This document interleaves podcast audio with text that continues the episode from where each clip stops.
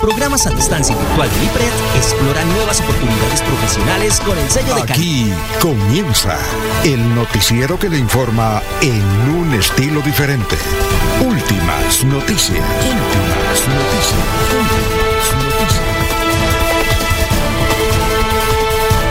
La información analizada por los expertos, sin sesgos, explicada con detalles, sin tanta carreta. Últimas noticias por Radio Melodía, también por Facebook y YouTube Radio Melodía. Director Alfonso Pineda Chaparro.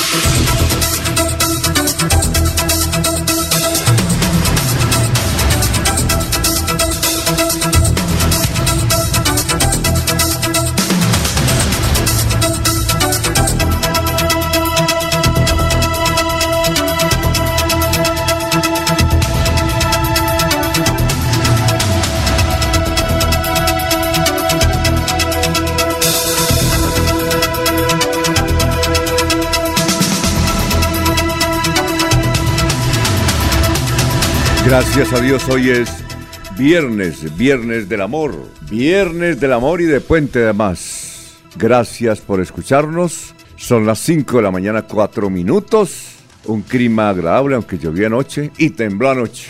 Pero bueno, el clima es agradable. Bien, un día como 30 de junio eh, se celebra el Día Internacional de los Asteroides, el Día de las Redes Sociales y el Día Internacional del Parlamentarismo. Un día como hoy, en 1905, Albert Einstein publicó la teoría que tanto lo he identificado que es la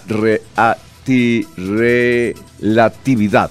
Un día como hoy. Mañana, 1 de julio, es el Día Internacional de los Chistes. Mañana, 1 de julio. Un día como hoy, en 1862, eh, se publicó la gran novela mundial Los Miserables de Víctor Hugo. Un día como hoy en el 2002, Brasil queda campeón en el Japón. Dos goles de Ronaldo. Brasil le ganó a Alemania. 2002, un día como hoy. Un día como hoy en 1972. Felipe Pirela fue asesinado, ese gran cantante que estuvo en la Sonora. Felipe Pirela, Pirela. Un día como hoy, a ver, ¿qué más? Sí, básicamente, un día como hoy en 1936 se publicó el libro Lo que el viento se llevó de Margaret Mitchell. Un día como hoy, en 1966, nació el popular boxeador Mike Tyson, múltiple campeón de los pesos pesados. Vamos a mirar cómo está el dólar. 4.167 pesos. 4.167 pesos está el dólar en el día de hoy. Bueno, eh, vamos a mirar a ver qué es lo que pasa acá, que se me ha trabado esto. Bueno, bien, vamos a mirar que esta página están raras. Muy bien, son las 5 de la mañana, 7 minutos. Vamos a ver si ya hay gente en el, en el, en el sistema de conexión de Radio Melodía cuando tenemos las 5 de la mañana, 7 minutos. Oye, Laurencio todavía sigue por allá. Vamos a saludarlos como se merecen. Laurencio Gamba está en Últimas Noticias de Radio Melodía 1080 AM. Bueno, Laurencio, ¿qué pasó? Que no está hoy. ¿Dónde está usted? Yo pensé que ya estaba en Bucaramanga. Alfonso, muy buen día. Sigo por aquí en el sur del departamento porque estos días son de ferias y fiestas aquí en el sur de Santander. Bueno. Hoy comienzan pipios de Santander. Los principales están en Puente Nacional, en Jesús María, igualmente en Charalá, Bolívar y varios corregimientos. Hasta en Vélez hay eventos feriales este fin de semana. Más de cinco mil hombres y mujeres de la policía, del ejército, prestan vigilancia en las carreteras y terminales del departamento de Santander como consecuencia de este largo puente festivo, el primero del mes de julio. No, no, eso nos toca por otro sistema. Bueno, son las 5 de la mañana, 8 minutos. Ubíquese en otro lugar o llámenos por teléfono, Laurencio. Muy malo el sonido. Son las 5 de la mañana, 9 minutos. Vamos a saludar como se merece a don Jorge Caicedo, como él se merece. Jorge Caicedo. Está en Últimas Noticias de Radio Melodía 1080 AM. Hola Jorge, ¿cómo se encuentra? Tenga usted muy, pero muy buenos días. ¿Qué ha habido? ¿Qué ha habido? ¿Qué se, qué se dice? Muy buenos días, don Alfonso. Como siempre, feliz de compartir con ustedes este espacio de últimas noticias y poder llegar a toda la audiencia de Radio Melodía en este 30 de junio, que es el centésimo octagésimo primer día del año, el número 181. Nos agradecen a las autoridades nacionales y a entidades particulares. Cortemos, cortemos a Laurencio, porque es que. Aló, aló, aló. Cortemos a Laurencio porque eso ahí nos hace. Es un feedback.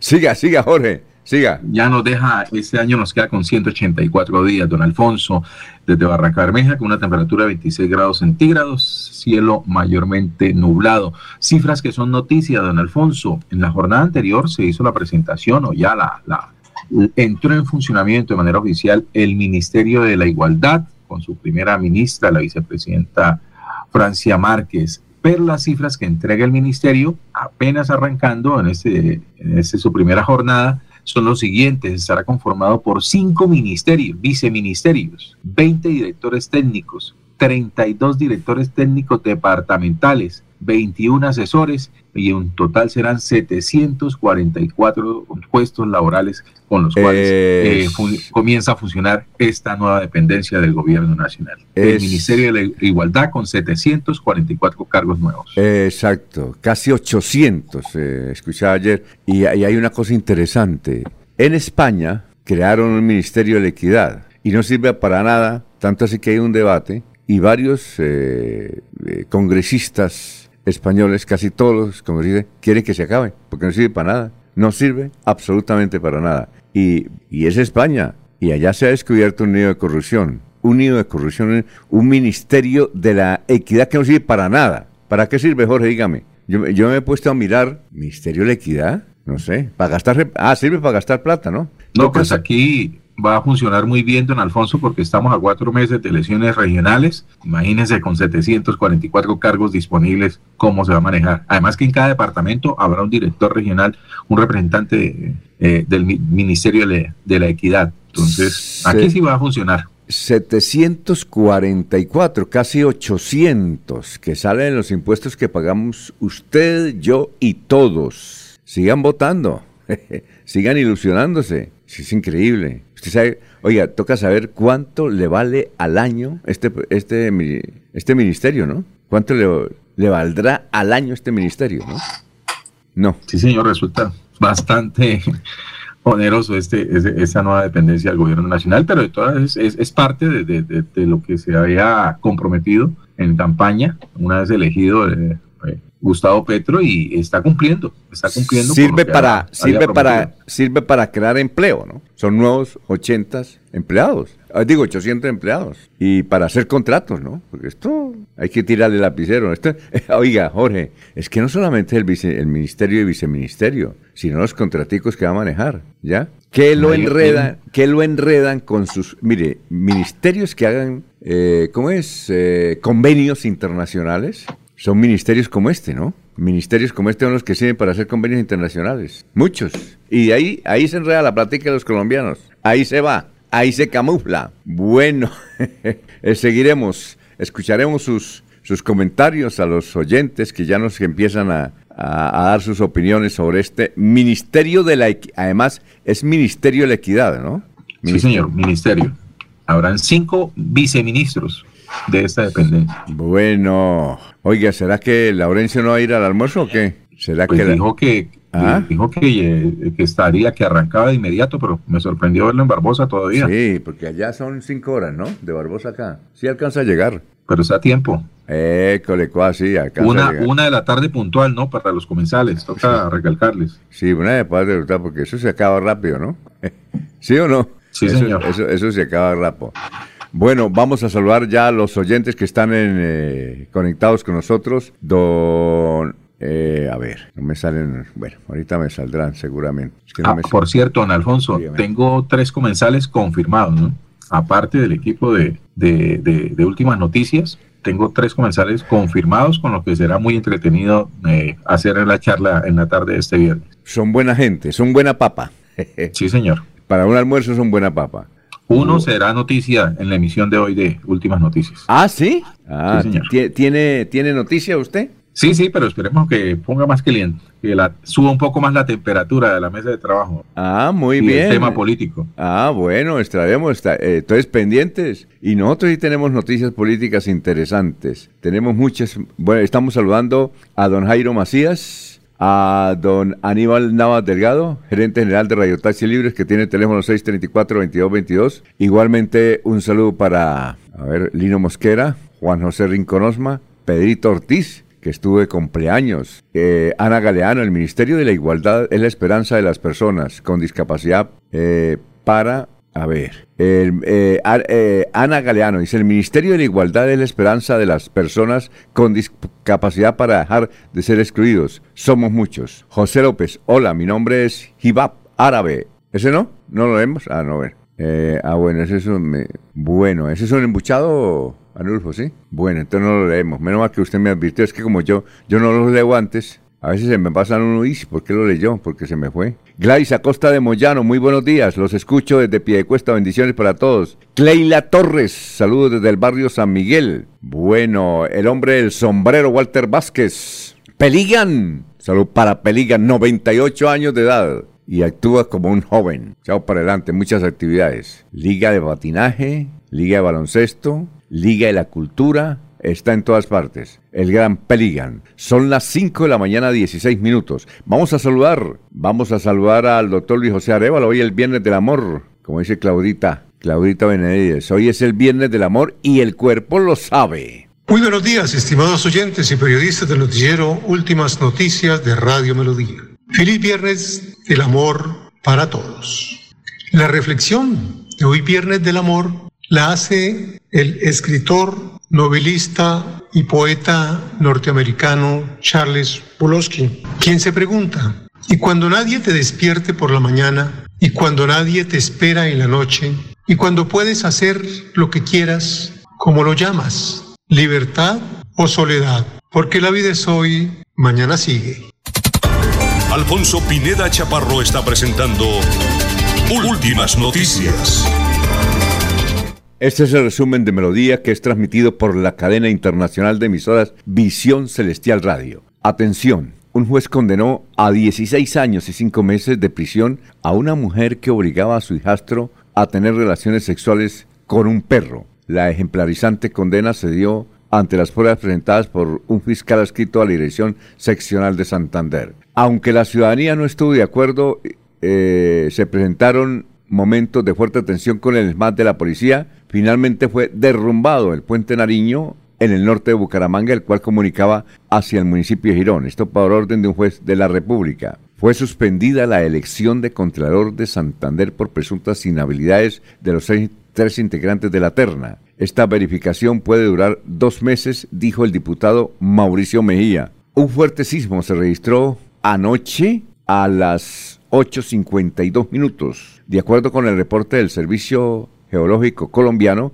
el temblor fue de magnitud 5.2. Eh, tuvo como epicentro el Meta. Departamento del Meta se sintió muy fuerte en Bogotá. golpeó a su expareja, le robó los celulares y fue dejado en libertad en Florida Blanca, pese a que la policía de la estación La Cumbre en Florida Blanca capturó a un hombre de 24 años de edad por agredir a su ex compañera sentimental, a quien más le robó los dos celulares, la autoridad competente lo dejó en libertad. Con un mural exigen justicia para Lauri Guzmán, la mujer hallada sin vida en Bucaramanga. En la jagua de Ibirico Cesar, de donde es ella, inauguraron un mural para exigir justicia por Lauri Guzmán, la mujer hallada sin vida en el centro de Bucaramanga. Vamos a ver qué dicen nuestros vecinos. Vanguardia Liberal. Continúa incertidumbre en la elección del próximo Contralor de Santander. A pesar de la sesión express realizada ayer en la Asamblea para elegir el jefe de control fiscal en el departamento, la votación volvió a enredarse en medio de recusaciones y cuestionamientos. Hay cambios en la terna y varios problemas jurídicos por resolver. El diario El Tiempo, en un mes, Medicina Legal revelaría los resultados de la causa de la muerte en Bucaramanga de Laura Giselle Guzmán Becerra, que era oriunda de la Jagua Ibirico la, joven de solo 21 años de edad y quien era, una líder en el municipio de La Jagua de Ibirico apareció muerta en un apartamento del centro de Bucaramanga. Se dice que es, era de su pareja. Además el muchacho también está, que es dueño de varias pequeñas empresas, eh, no aparece. Bueno, eh, bien, aquí hay otro titular, este es de la revista Semana alerta entre militares retirados y funcionarios del Ministerio de Defensa por la suspensión de la mesada 14. Aquí les contamos en semana lo que pasa. La cartera aseguró que ha adelantado esfuerzos jurídicos para resolver lo más pronto posible la situación que afecta a miles de pensionados. El diario El Frente titula, en la lista de aspirantes a la Asamblea de Santander por el Partido Conservador estarían Claudia Lucía Ramírez Carreño, Arley Valero, Humberto Rangel Buitrago, actual concejal de Bucaramanga, Edwin Vargas y Andrés Blanco, entre otros. Por el Partido Liberal de Santander repetirían curul en la Asamblea Departamental los actuales diputados Alfonso Pinto Fratali, Emel Darío Arnache de Barranca Bermeja. Bueno, hasta aquí el resumen de las noticias.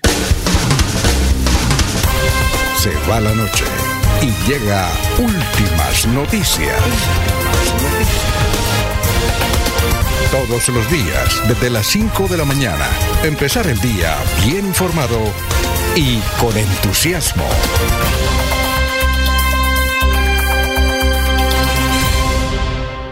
Bueno, eh, Edinson Cala, muy buenos días. Está también eh, saludando Quique Herrera, gracias por la sintonía. Octavio Guarín, del presidente de la Junta de Acción Comunal, presidente de la Junta de Acción Comunal del barrio La Ceiba de la ciudad de Bucaramanga. Oiga, a propósito, Jorge, ayer una sesión de la Asamblea del Departamento de Santander eh, fue bastante interesante esa, eh, esa reunión, pero no, no eligieron, no eligieron contrador. Y nos dicen, nos dicen que la única mujer que está ahí en la terna, que es, a ver, tengo que buscar el nombre, ¿recuerda usted el nombre de la, de la tercera mujer? Andrea, Andrea. Ah, Andrea, exacto. Andrea, ella renunció, entonces quedarían dos. Ahora, si quedan dos... Pero, ella, ella no renunció a la terna, renunció al cargo que, a un cargo que tenía dentro de la Contraloría. No, es que me dicen que renunció a la terna. Es que estoy ah. sí, es que estamos verificando si es cierto que renunció a la terna. Sí, ella había renunciado a la Contraloría, pero no sabemos si es que ya está trabajando, porque precisamente la reunión ayer de la Asamblea se suspendió porque presentaron varios argumentos los diputados, entre, ellas, entre ellos Giovanni Leal, donde dijeron, mire, no sabemos cómo ha pasado tanto tiempo si en la terna estos tres tienen algún contrato con, tienen algún contrato con el Estado o un familiar, la esposa, el hijo, la mamá, el papá, entonces ahí los inhabilitan. Entonces tenemos que averiguar por qué, si no, vuelven y demandan, ¿sí? Y luego entrevistamos al doctor eh, Mauricio Mejía, que fue presidente de la Asamblea de Cambio Radical, y nos dijo, este procedimiento va para dos meses, va para dos meses. O sea que les va a pasar el año y nos van a nombrar, y viene la nueva Asamblea, ¿no? Esa es la que... Exactamente. Viene la nueva Asamblea. Vamos a ver qué y pasa. muy nueva, ¿no? Sí, va a ser, ¿será, que se, ¿será que se renueva? Sí, claro, porque varios de los actuales diputados están aspirando a, a, ser candidatos a alcaldías. Entonces es muy probable que mm, en un alto porcentaje, eh, a partir de la próxima vigencia, el próximo periodo, pues existan nuevos diputados en el departamento de Santander, caras, se renueven caras. Bueno, eh, a ver, eh, hay una, una información que tenemos eh, a propósito. Dice que Alfonso Pi, eh, dice el periódico El Frente Hoy, que Alfonso Pinto, Pinto Fratali va a ser nuevamente candidato del Partido Liberal. Como raro, ¿no? Pa- Para, la, asamblea. sí. Pues Alfonso, se sabe que esta, esa tómbola da vueltas todos los días. Sí, y claro. Aunque él ya había manifestado un interés de ser candidato a la alcaldía de Bucaramanga, había manifestado también un apoyo al aspirante Horacio José Serpa, eh, pero que tampoco descartaba la posibilidad de él continuar en su campaña. En fin, es posible, es posible que entonces- Bueno, y aquí dice el Esa- periódico. esas dudas las podríamos estar solucionando en la tarde de hoy. Ah, sí, sí, sí, claro, muy bien. Mire, y aquí el periódico El Frente, que es dirigido por Rafael Serrano Prada, que además es el presidente del directorio conservador de Santander, trae esta noticia. Congelado aval para la alcaldía de Florida Blanca, desconcierto por demora del Partido Conservador. Eh, entonces, ¿qué pasa? No ha habido, es decir, de congelado el coaval. Bueno, Ah, carajo. bueno, eh, carajo, ¿qué, otro- qué pasaría? No sé, don Laurencio, que, que anda muy bien, como él es godito, anda muy bien con los goditos. ¿Usted qué sabe? Vamos a, a insistir en el, el sonido de don Laurencio. A ver, Alfonso, pues sí, ¿cómo, ¿cómo llego allá? Porque por aquí, de allá para acá está bien. Bueno, lo que pasa es que no, no salga en imagen, ahí está bien. Ah, bueno, Alfonso, es que recuerden que desde el comienzo se decía que obviamente habían expedido el coaval para una persona de Florida Blanca. Sin embargo, ah, se registraron varias inquietudes de reclamación. Entonces no se sabe qué pueda pasar estos días, ¿cierto? No se sabe si de pronto se ha modificado ese aval, porque esa decisión la tiene el Directorio Nacional en Bogotá. Sí, y hay sí. que esperar. Bueno, y, Sí. y- y si no hay, y si todavía no hay coaval, yo no creo que el doctor Jairo Alfonso regrese, porque ya su hijo está haciendo todos los contactos, sector Mantilla, para ser candidato a la gobernación de Santander, y nos dicen que ha, ha avanzado bastante, que ha avanzado bastante. Entonces vamos a ver qué sucede. Eso está interesante, porque ya el Partido Conservador ha dado avales en otras regiones, no solamente el Partido Conservador, el Partido eh, Alianza Verde. Alianza Verde, por ejemplo, ya realizó encuestas en la ciudad de Medellín y ya le dio eh, el aval oficialmente a uno de ellos en la capital de Antioquia, donde estaban agarrados, y en otras ciudades. También el Partido Liberal ha dado ya, entregado los avales. El Partido Conservador en el Departamento del Atlántico ha entregado los avales, ¿ya? Bueno, vamos a ver qué sucede. A propósito de avales, por tercera vez va a ser alcalde Alejandro Char, por tercera vez. Ahí se compite es por el segundo lugar para ser concejal, ¿ya? Eh, y Joao Herrera, periodista, trabajó con nosotros en Caracol, por segunda vez va a ser alcalde de Soledad, que es otra ciudad ahí pegada a Barranquilla. Soledad, donde queda el, donde queda el aeropuerto. Creo que el estadio también queda por el estado. El gran Joao Herrera. Fue alcalde, fue buen alcalde en la ciudad de, de Barranquilla, de perdón, en, en, la ciudad de Soledad, que maneja tremendo presupuesto. Eh, y va a ser, ese es no, Joao, Joao, periodista, va a ser nuevamente alcalde de Soledad. Ya fue alcalde de Soledad, le fue muy bien. Y en Barranquilla, por ejemplo, Alejandro Chávez va por el tercero, ¿no? Ese gana. ¡Uf! Ese gana. Viendo los, los, los informes que hace, que hace Inbamer, cuando él fue alcalde, ayer miramos un informe, eh, porque cada mes Inbamer hace una evaluación de los alcaldes y los mandatarios, incluyendo al presidente, ¿no? En uno de esos, en unos de esos eh, estudios y muestras, Alejandro Char fue eh, cuando fue alcalde tuvo el 97% de aceptación. 97%. Tremendo. Y ahora se lanza nuevamente, se lanza nuevamente y llega.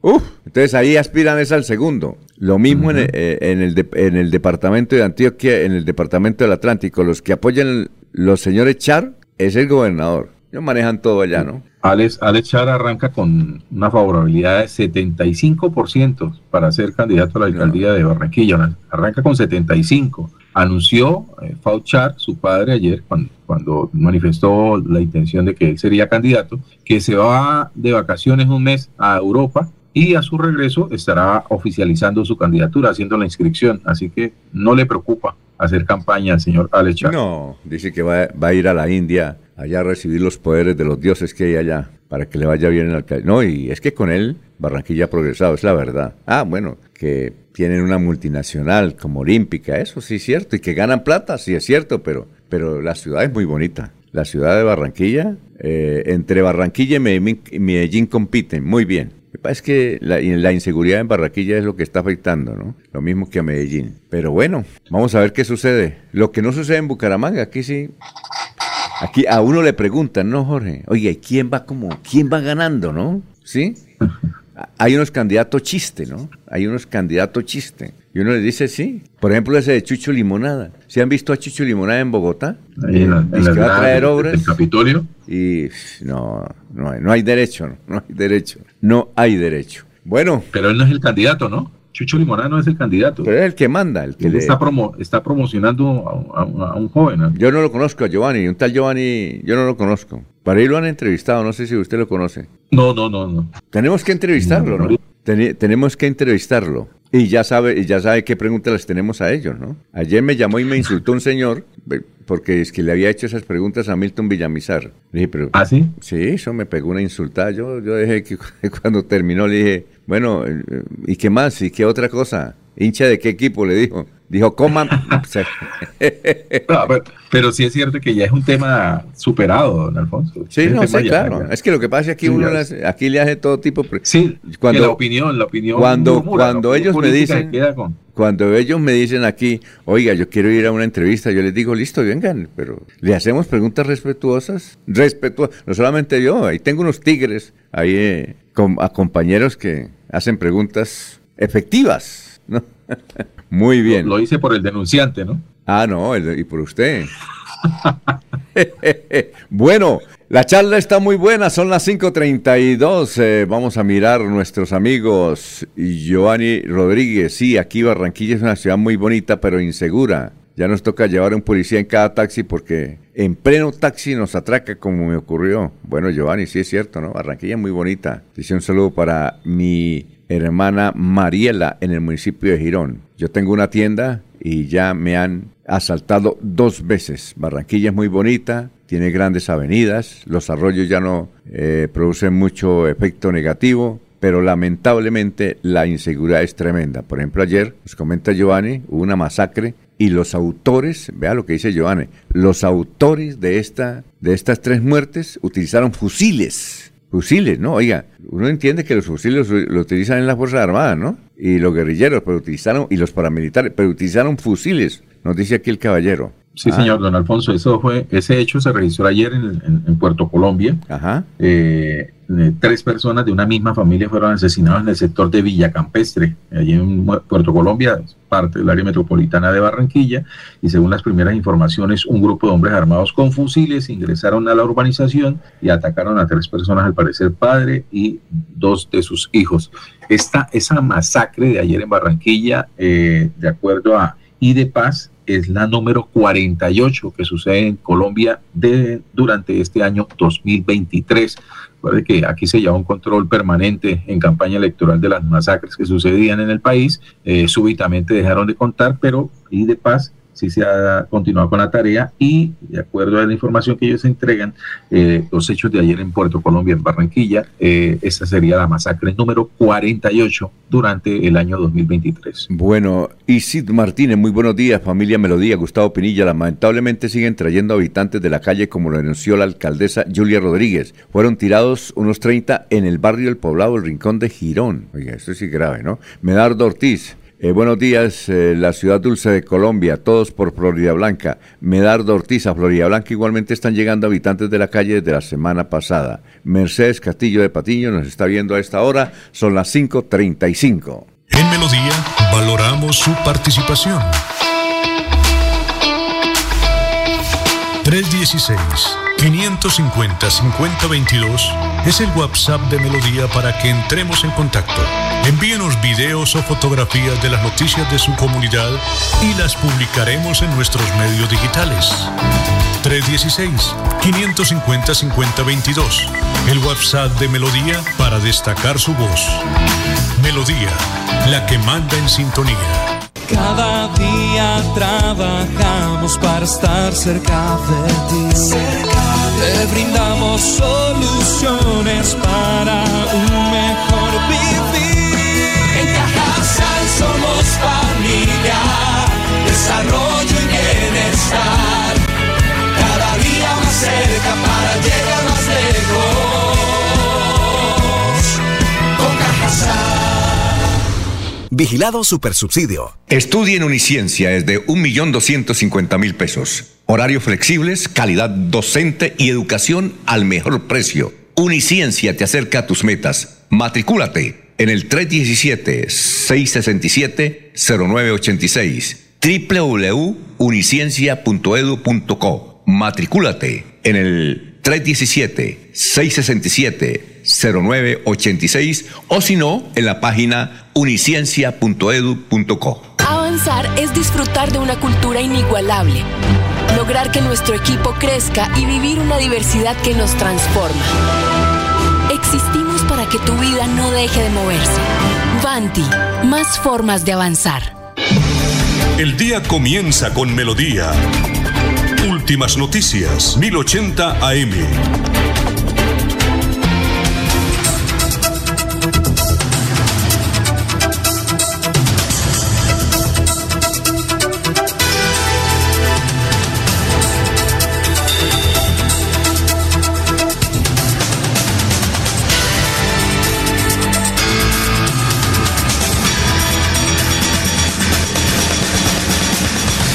Muy bien, vamos con los oyentes. Gracias por escribirnos, eh, los oyentes. Por ejemplo, eh, Alicia Campos nos escribe desde Soledad en Barranquilla y dice, evidentemente, Joao Herrera, que fue un periodista que hacía un programa en la mañana también ahí en Caracol, ha sido eh, un dirigente que quiere a la ciudad. Muy bien, y que seguramente lo vamos a elegir nuevamente como alcalde de esta hermosa y preciosa ciudad de Soledad. Luisa, dice en pie de cuesta, también eh, están tirando habitantes de la calle. Y mi mamá, mm, que vive eh, ahí en la carrera 26 con calle 34, señala que dejaron abandonadas las obras que estaban haciendo ahí en el Paseo España, ahí en la carrera 26. Vamos a averiguar con mucho gusto. Gracias, Luisa. Bueno, vamos con el obituario. Vamos con el obituario en Los Olivos. Están en Los Olivos Vamos a ver quiénes están en los olivos. Tito Livio Tafur Ferreira, Janet Dubey Blanco,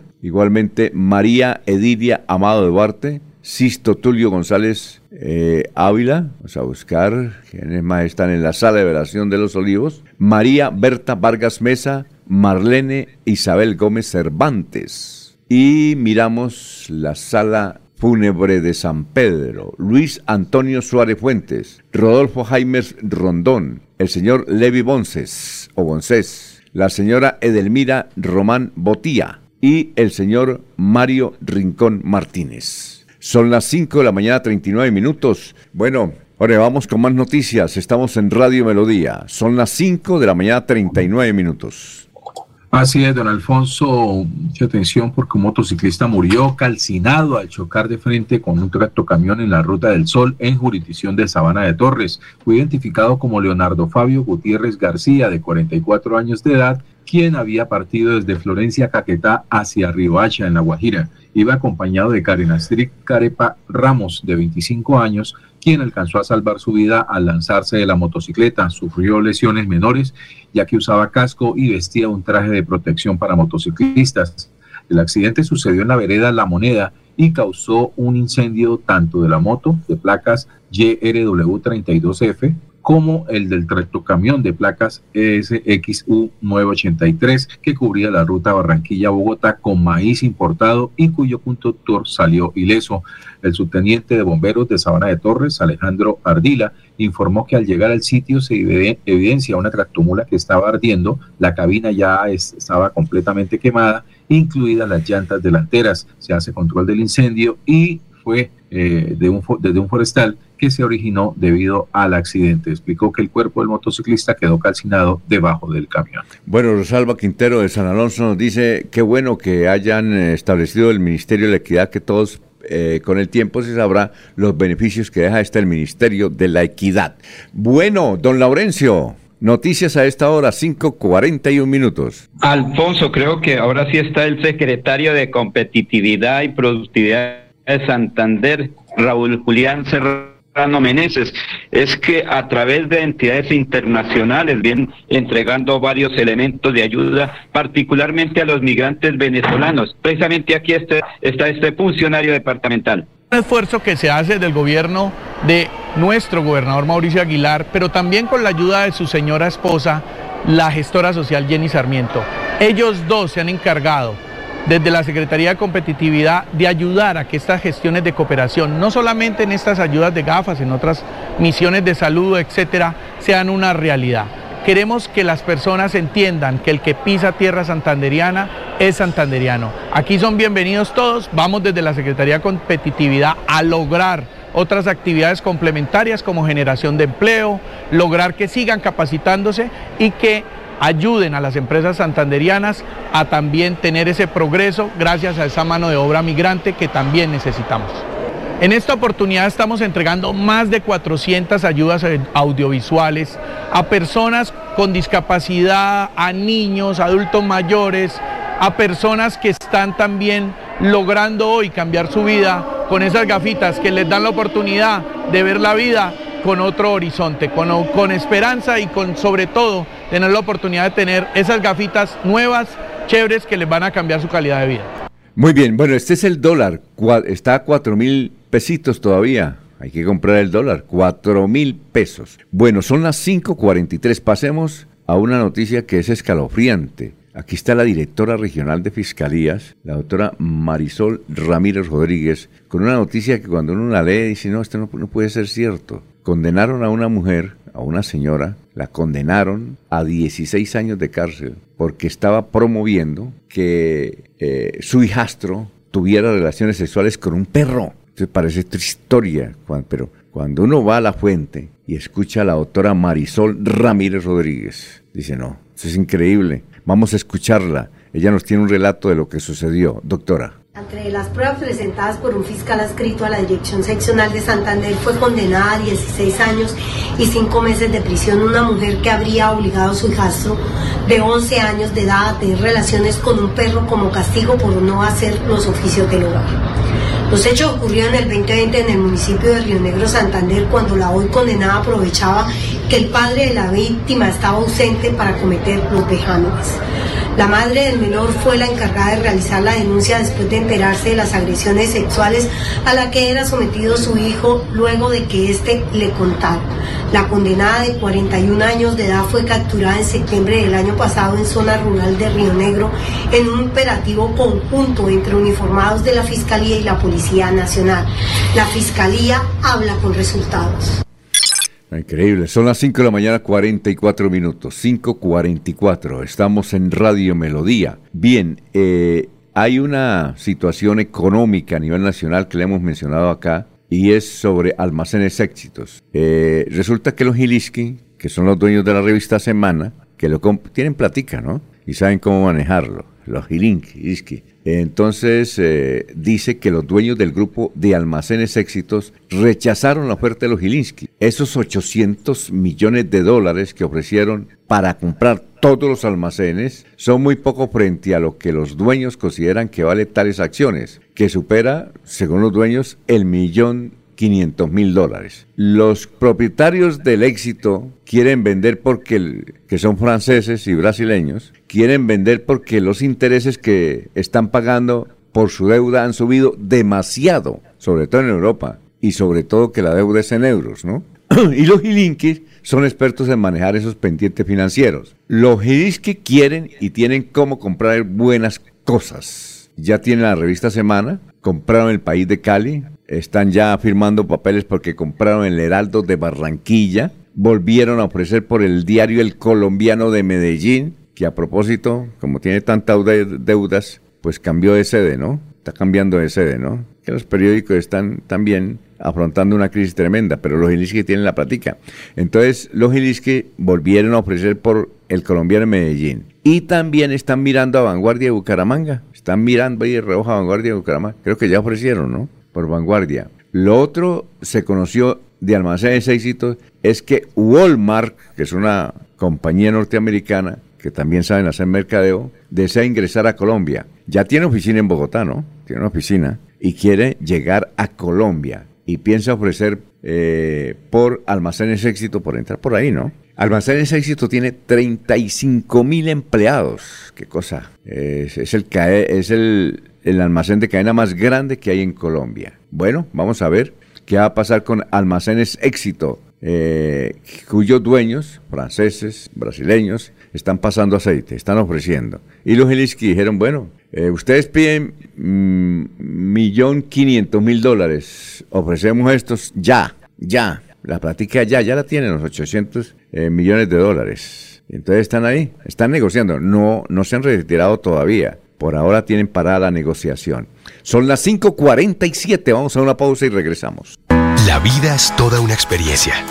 Disfrútala ahora, justo en este momento.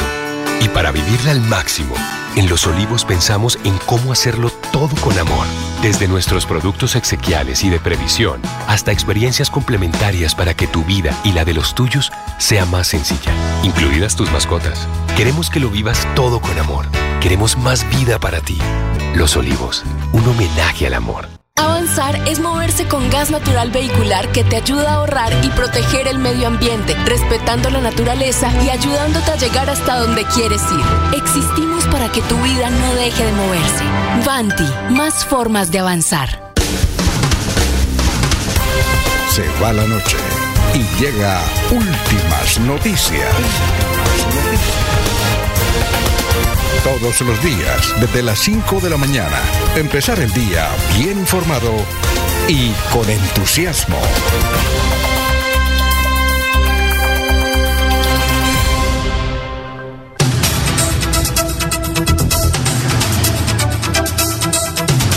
Bueno, ya son las 5.49. Oiga, Jorge, toca averiguar si es cierto que renunció Andrea, la tercera, porque son dos hombres eh, y una mujer. Mm, Uno de ellos es Mateus, el otro es Freddy Anaya. Si es cierto que ella renunció, entonces la, la terna queda coja. No se sabe si tienen que volver a... Ahí, ahí- ahí no conocemos el asunto, si tienen que volver a proceder o no. Eh, Otra, otra de las recusaciones de don Alfonso es que uno de los ternados ya fue contralor. eh, Freddy Anaya. claro. Exacto. Y de una recusación que hace el representante Cristian Avendaño, pues alega eso, que porque el señor Anaya ya fue contralor del, del departamento, no podría estar integrando nuevamente la terna para, para eh, ser eh, elegido para el mismo cargo. Ayer se presentó algo curioso, pues sorpresivamente la Asamblea eh, dispuso la sesión de ayer para elegir Contralor, pero hubo algo curioso. Simultáneamente en el Consejo de Bucaramanga, que queda al otro lado, se estaba realizando una sesión sobre seguridad, pero entonces dos concejales, Carlos Parra y Danovis, se salieron de la sesión, ¿no? Y se fueron a- allá tranquilamente en el público a observar el desarrollo de la sesión de la Asamblea, donde llegó justamente Cristian Avendaño. Y se sentó, estaban viendo. Y, y en el Consejo, otro amigo de ellos del mismo Partido Verde, es la curiosidad. Carlos Baraja dijo, oiga, maestros, ustedes vienen a ganarse 600 mil pesos por la sesión y se van es para otra parte. Usted tiene que ponerle coto, ¿ya? ¿Cómo le parece? ¿Cómo le parece, don Jorge? Eh, Llegaron a la sesión del consejo, registraron la, la presencia, registraron la tarjeta para ganarse los 600 mil y se fueron para el otro lado. Exacto, sí, y se sentaron y yo los vi ahí. Nosotros fuimos con Freddy, Freddy Garzón a mirar la sesión de eh, la Asamblea del Departamento de San porque había expectativa. Que usted sabe lo que significa que elijan Contralor a Freddy Anaya. Es una tormenta política, una tormenta no, una situación política interesante, ¿no? En este fragor de preelectoral que hay en el departamento de Santander, tiene mucha incidencia. Pues como, pues claro, el asunto era ta- atajar la elección de Freddy Anaya y lo lograron, ¿no? Lo lograron, porque dicen que Freddy tenía nueve o diez votos, ya estaban listos, pero entonces le buscaron el quiebre, ¿no? Eh, Búsquele el quiebre, ¿ya? Búsquele el quiebre y le buscaron el quiebre. Y bueno, les tocó aplazar y, yo estoy seguro, yo, yo casi podría apostar que este semestre no van a elegir Contralor y les toca a los, a los otros. Que además es lo que quiere Ferley Sierra y su equipo, que no elijan Contralor, ¿no? Claro que la Contraloría pues sigue ahí, ahí trabajando, ¿no? Sigue trabajando. Bueno, Germán Durán dice, buenos días a la mesa de trabajo, que nuestro Señor Jesucristo los colme de muchas bendiciones. Eh, dice, sí vio que yo tenía toda la razón, que ese almuerzo tenía tinte político. Eso no es gratis. Lo llevan de gancho ciego para Florida Blanca. ¿Qué tal, no? Don Germán Durán, Dios no. mío. El almuerzo lo ¿Qué- paga. cuánta mal- cuánta maldad, ¿no? Sí. Cuánta maldad hay entre la gente, Dios mío. No, no, no, no. El, al- el almuerzo, no. Nadie nos paga el almuerzo. ¿No es cierto, Jorge? Es que sí es bonito. No, mano. sí. Dígamelo a mí. Ya, Dígamelo oiga. a mí, don Alfonso. Mm, Ya tengo el libro, ya tengo el libro ahí para entregárselo oficialmente. Sí, señor, gracias, autografiado el libro del general Zapateiro para Jorge Caicedo. Eso le pegó una rúbrica ahí tremendo. Vendió todos los libros que en Panamericana, los vendieron. Bueno, eh, Ana Galeano, el, no es Ministerio de la Equidad, sino de la Igualdad. Jorge, se- no se llama entonces Ministerio de la Equidad, sino de la Igualdad. Dice Ana Sí, señor. eh, el nombre completo eh, es muy parecido. Sí, Ministerio de la Igualdad. Para Ana Galeano, sí. Ella dice que es el Ministerio de la Igualdad y de la Equidad. Ah, es igualdad y equidad. Ya. Entonces se llama ANA, Ministerio de la Equidad y de la Igualdad, que es lo mismo, ¿no? Equidad igualdad. Bueno.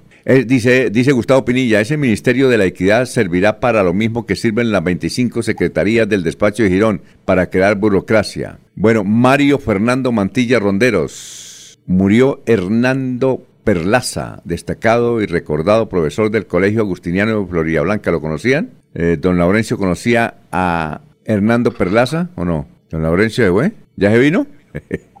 bueno, Freddy Erney Abril Valderrama. Toca, toca preguntarle a Laurencio, toca preguntarle a Laurencio si, si alcanza a tomar el vuelo. Sí, sí, se alcanza. Ah, y supiera con quién nos vamos a encontrar, se viene. Aliméntele el oído a Laurencio verá, dice, es que va a estar tal persona y de una vez se viene, se viene. Bueno, son eh, las 5 de la mañana y 54 minutos, 5.54 minutos. Eh, ¿Alguna otra noticia política o la dejamos para las 6, don, don Jorge? Usted tiene muchas noticias políticas ahí. Ayer estuvo Horacio José Serpa reunido con unos dirigentes en el barrio, en el, en el ¿cómo es? En el Hotel Holiday Inn. Eh, esa, eh, esa, ese aval del Partido Liberal está muy peleado, peleado entre Horacio José Serpa y el doctor Miguel Ángel Sánchez. Está muy, pero muy peleado. Bueno, vamos a ver qué pasa. Entonces votamos la, la noticia política ahorita La- después la- de las la- seis. sí, la decisión final de ese aval está en manos de los senadores, ¿no? Durán y, y Pinto. Jaime Durán está con, con Horacio José desde el principio. Jaime Durán, está eh, tremendo desde el principio. Mañana llega su amigo Fernando Vargas a la ciudad de Bucaramanga procedente de Europa. Vamos a ver si... Ahora, esta semana se define. Esta semana tienen que definir nombres si va el candidato a la gobernación o no. Eh, Quintín Herrera está esperando el aval del Centro Democrático, pero yo creo que le van a hacer pistola, ¿no? Ya. me quedó sonando ese dato que, que entregó ayer con respecto al Centro Democrático, que Quintín no era el único que aspiraba a la gobernación. No, son varios.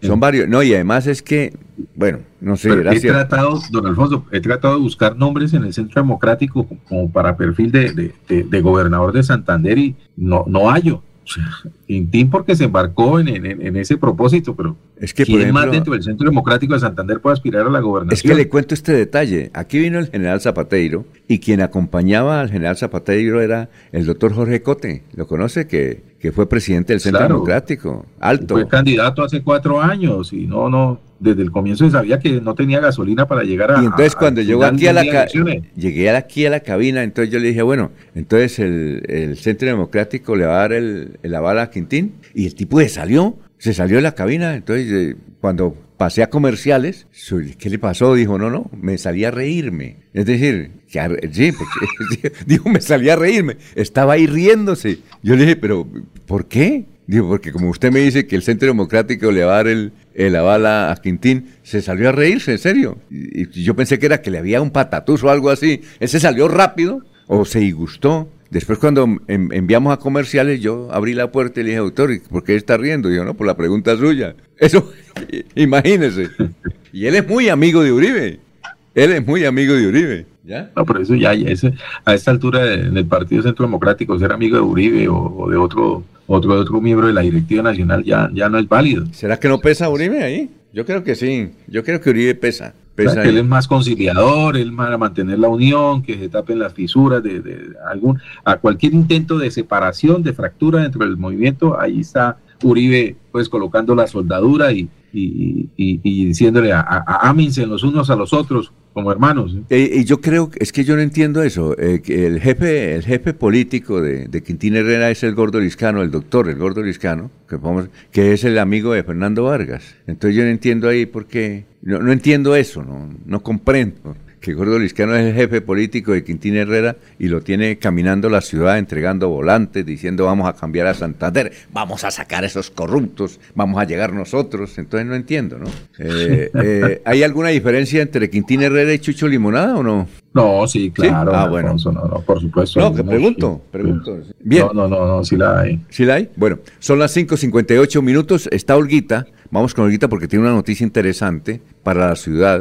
Una noticia que no conocíamos y ella nos da esa primicia con testimonio y todo. Así es que, Olguita, hoy es viernes, viene del amor. Olguita, ¿cómo está? Muy buenos días. Muy buenos días, Alfonso. Muchas gracias. El saludo también para los compañeros de la mesa de trabajo y todos los oyentes de Últimas Noticias de Melodía. Flor de Búcaro del arquitecto colombiano Lorenzo Castro y del escultor santanderiano Guillermo Quintero es el diseño ganador del concurso de arquitectura de arte público Monumento de Celebración 400 años de Bucaramanga. La nueva pieza escultórica se construirá en el emblemático Parque Centenario. Al respecto tenemos declaraciones de Lorenzo Castro, arquitecto colombiano, autor también del diseño del Parque del Agua.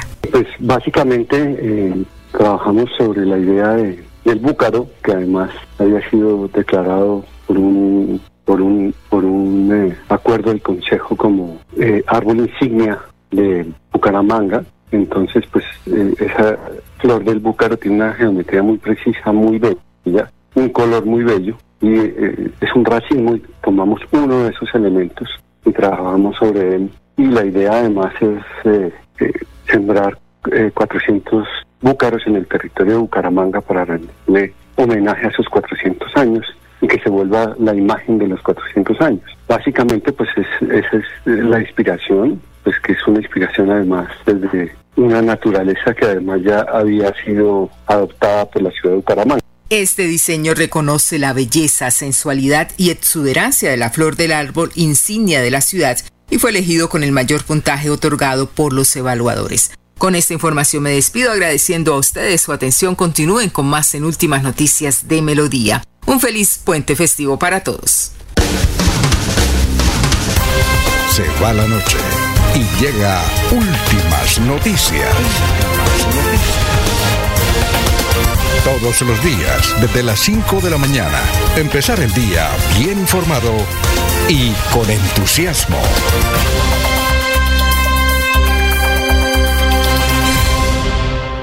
Aquí Bucaramanga, la bella capital de Santander.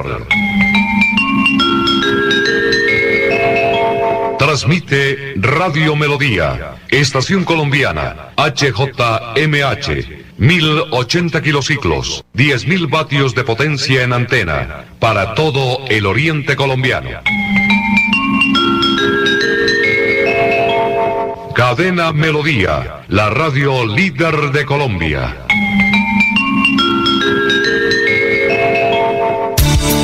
Los invitamos a sintonizar el programa Curación Natural del médico especializado en medicina alternativa y complementaria, doctor Ricardo González Parra, de lunes a sábado en sus nuevos horarios 6 y 30 y 9 de la mañana, con la orientación profesional para todo tipo de enfermedades, tratamientos con medicamentos naturales sin químicos. Llame y agende su cita médica sin costo al 313-392-2623, 313-392-2623.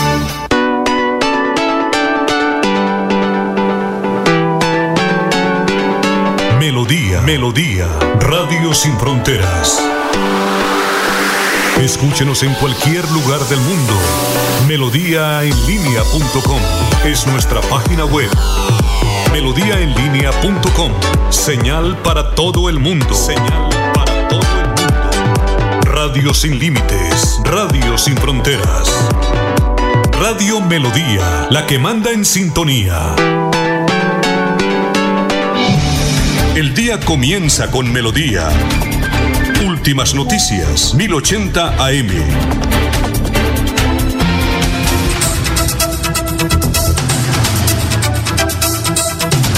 Ya son las 6 de la mañana, 3 minutos. Vamos con los oyentes. Efraín Gil Ordóñez dice lo siguiente. Está creciendo el rumor que Fernando Vargas viene para ser candidato a la alcaldía de Bucaramanga. También eh, hay otro rumor, es que eh, le, están diciendo a Rodolfo Hernández que sea candidato nuevamente a la alcaldía de Bucaramanga y la, y la insistencia de Bogotá por los lados de Gustavo Petro porque dicen, ayer nos enteramos por un gran amigo de Rodolfo Hernández, porque como él no- no nos contesta el WhatsApp, eh, es que está muy furioso Rodolfo Hernández y desencantado porque Petro le había hecho esa promesa de que el pacto histórico empezando... Oye, una cosa, Jorge, yo no sabía, yo no sabía y Carlos Parra ayer me lo encontré, me hizo la aclaración que Alianza Verde no, no hace parte del pacto histórico. Hay ocho partidos, pero Alianza, hasta, hasta ayer, ¿usted sí estaba enterado de eso? ¿Que Alianza Verde no hace parte del pacto histórico? Claro, don Alfonso, claro, porque es que además Alianza Verde tiene sus propios congresistas, sus propios representantes. Claro, En- claro. en-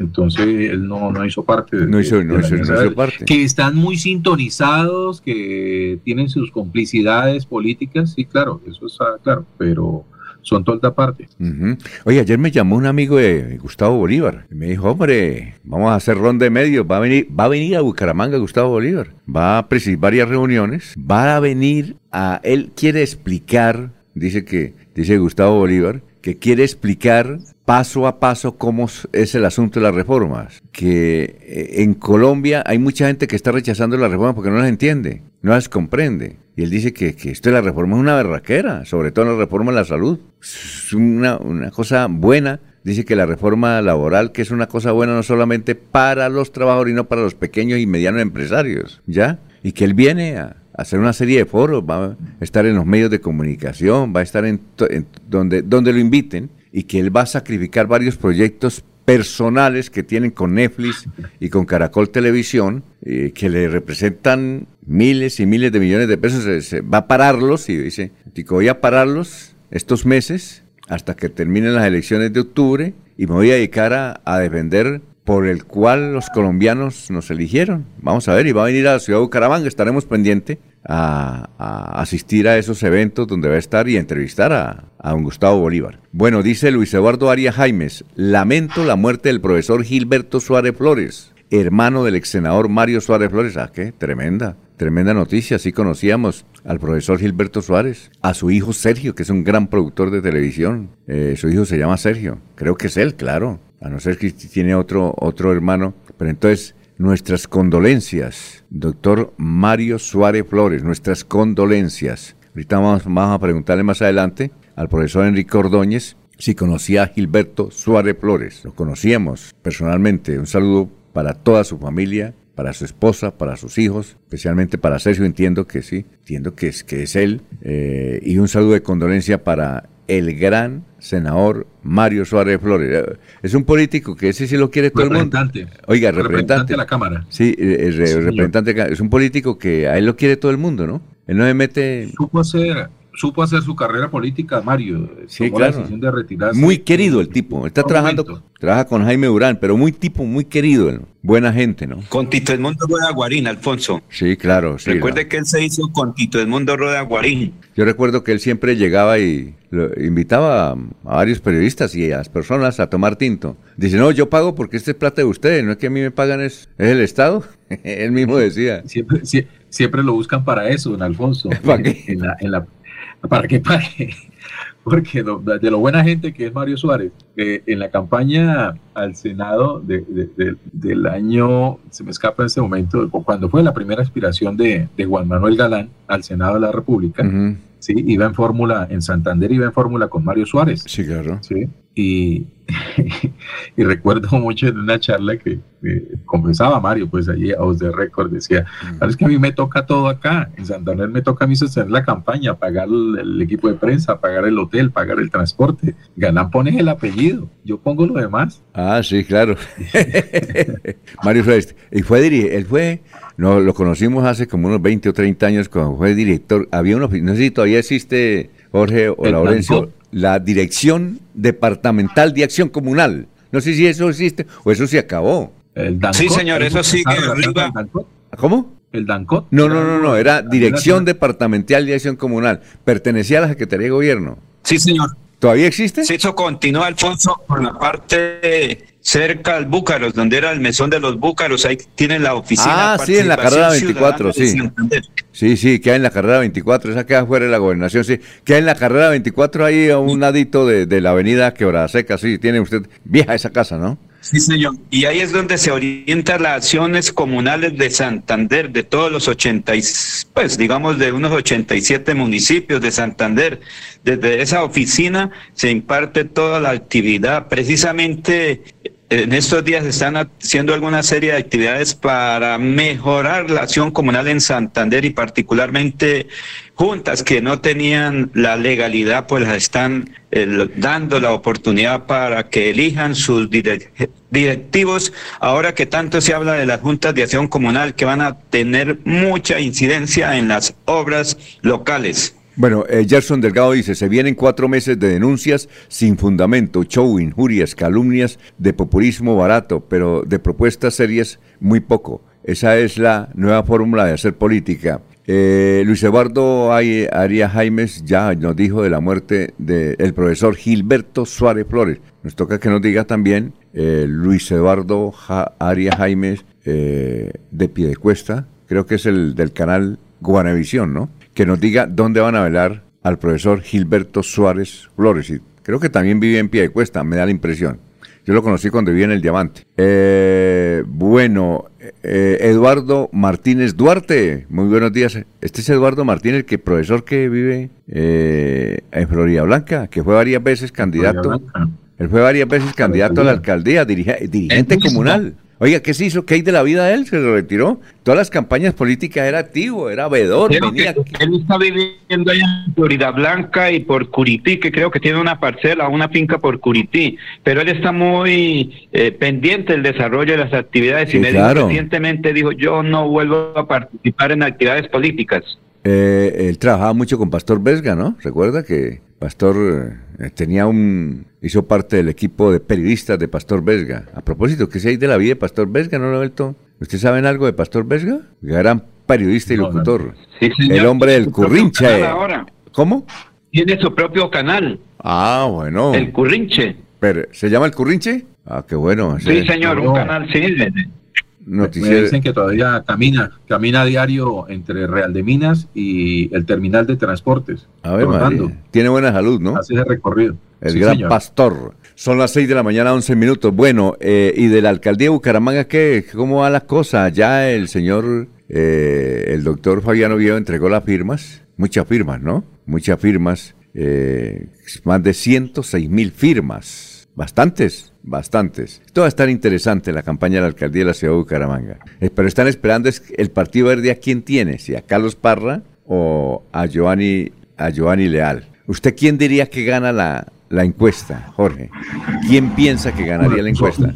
No, ese, ese mecanismo de encuesta es el que, que, según anunció el concejal Carlos Parra, comenzaría este lunes, este próximo lunes 3 de, de julio, comenzaría ese proceso de encuesta dentro Eh, sí, del Partido Verde el para martes, conocer cuál el, perdón, el, el, el martes, el martes. El Ah. martes 4 de julio Entonces- empieza la encuesta, a realizar la encuesta. Se diría que, que por ser muy mediático, el concejal Carlos Parra sería el que, que llevaría la ventaja en esa encuesta, ¿no? Sin embargo, dicen que Giovanni Leal pues también tiene su ventecita organizada y, y dispuesta Ayer, me encontré con un directivo de una importante encuestadora registrada en el Consejo Nacional Electoral, no es Yami Cure, sino otro, y llegó y me dijo, mire, yo le voy a decir una cosa, yo le puedo apostar, esa encuesta la gana Carlos Parra. Nosotros que hemos hecho mediciones, Carlos Parra está muy bien rankeado en ese sector. Y si, dijo, y le, y le voy a decir otra cosa, si el tipo es avalado por Alianza Verde, ese man gana, eso me dijo, ese man gana. Porque... ¿Y será que Giovanni entonces as- asegura a Giovanni Leal su continuidad en la asamblea? Yo, yo creo que sí,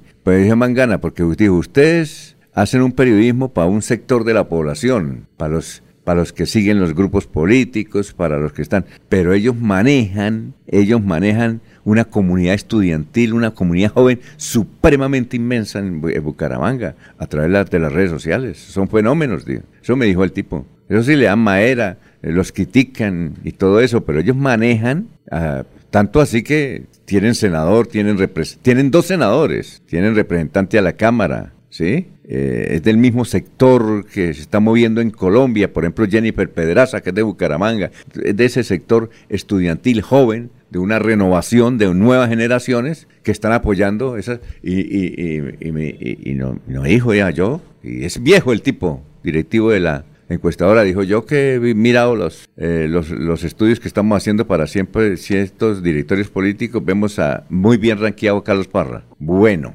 Y, y, lo reconoce aquí el denunciante ahorita que venga, que les da madera todos los días a ellos.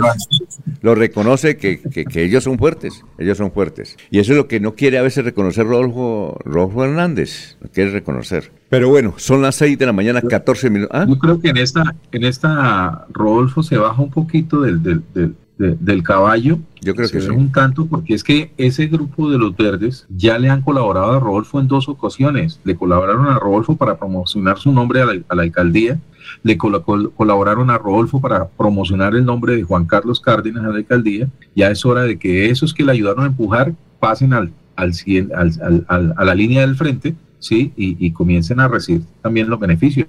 Y a, Rodolfo le va a tocar que se haga un poquito atrás y ayude a empujar también a quienes en el pasado lo empujaron a él. Él no ha escrito, yo estoy mirando las redes sociales de él, a ver qué, qué sale. Me dijeron, no, le dijeron que no escribiera porque está... Te, me dijo un amigo de él, me lo encontré en la asamblea, le dije, ¿qué pasó con Rodolfo? Dijo, no, eso no le escriba porque está con la piedra afuera. Entonces hay que esperar que le, que le baje, que lo calmen, porque él estaba, ya tenía palabra de honor. dice que le, dice que le decía a Petro cuando, cuando hicieron el acuerdo, palabra de honor. Y entonces ahí con Carlos Ramón, palabra de honor. Y palabra de honor y qué palabra de honor y, y le están mamando gallo. Y, ¿Ah? y, el amigo, el amigo que le contó que no le escribiera, también ya definió su participación. Eh, no, está esperando, está esperando que, que, que, le den, que, le, que, el Centro Democrático le den el aval a, a Quintín Herrera. Eso fue lo que me dijo. Estoy esperando que le den el aval a Quintín Herrera para, para proceder pero por ahora no hay aval. Sí, le estoy asesorando algunas cosas. Bueno, vamos a unos mensajes. Antes ah. de ir a unos mensajes, vamos a, a, ver este video de Consuelo Ordóñez de Rincón, que sigue, sigue, sigue. ¿Ella ya entregó firmas o no? No creo, ¿no? No, yo. No, señor. No entregó. Dijeron que andaba por ahí gestionando algún aval. Sí, sí, sí. Pero ella, ella, ella está recogiendo firmas, ¿no? Ella misma. Sí. Sí, ella está sí, recogiendo ya firmas. Un grupo de ciudadanos. Claro, ella está recogiendo firmas. Este es uno de esos videos que ella tiene para mostrar su actividad. Estamos recorriendo la ciudad, preguntándole a los ciudadanos de Bucaramanga sobre los principales problemas, tanto generales como de su barrio en particular. Inseguridad, presencia de microtráfico, drogadicción, narcotráfico, drogadicción, desempleo, inseguridad, desconfianza en las autoridades, limpieza, infraestructura vial deteriorada, falta de transporte. Rápido, falta de vías de transporte público.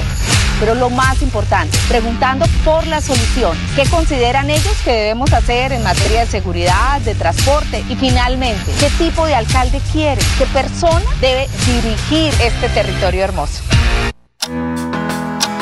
No queremos venderte nada, solo queremos darte 20 segundos que puedas dar gracias por cada experiencia de amor que te ha llevado a donde estás hoy.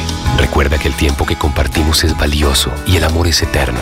Por eso en Los Olivos hacemos un homenaje al amor. Los Olivos, un homenaje al amor. Estudia en Uniciencia es de 1.250.000 pesos. Horario flexibles, calidad docente y educación al mejor precio. Uniciencia te acerca a tus metas. Matricúlate en el 317-667-0986 www.uniciencia.edu.co. Matricúlate en el 317-667-0986 o si no, en la página uniciencia.edu.co. Avanzar es darle calidad a tu hogar y a más de 3.5 millones de familias que usan gas natural todos los días para bañarse, cocinar, calentarse y mejorar su calidad de vida. Existimos para que tu vida no deje de moverse. Banti, más formas de avanzar. Están escuchando Últimas Noticias por Radio Melodía, la que manda en sintonía.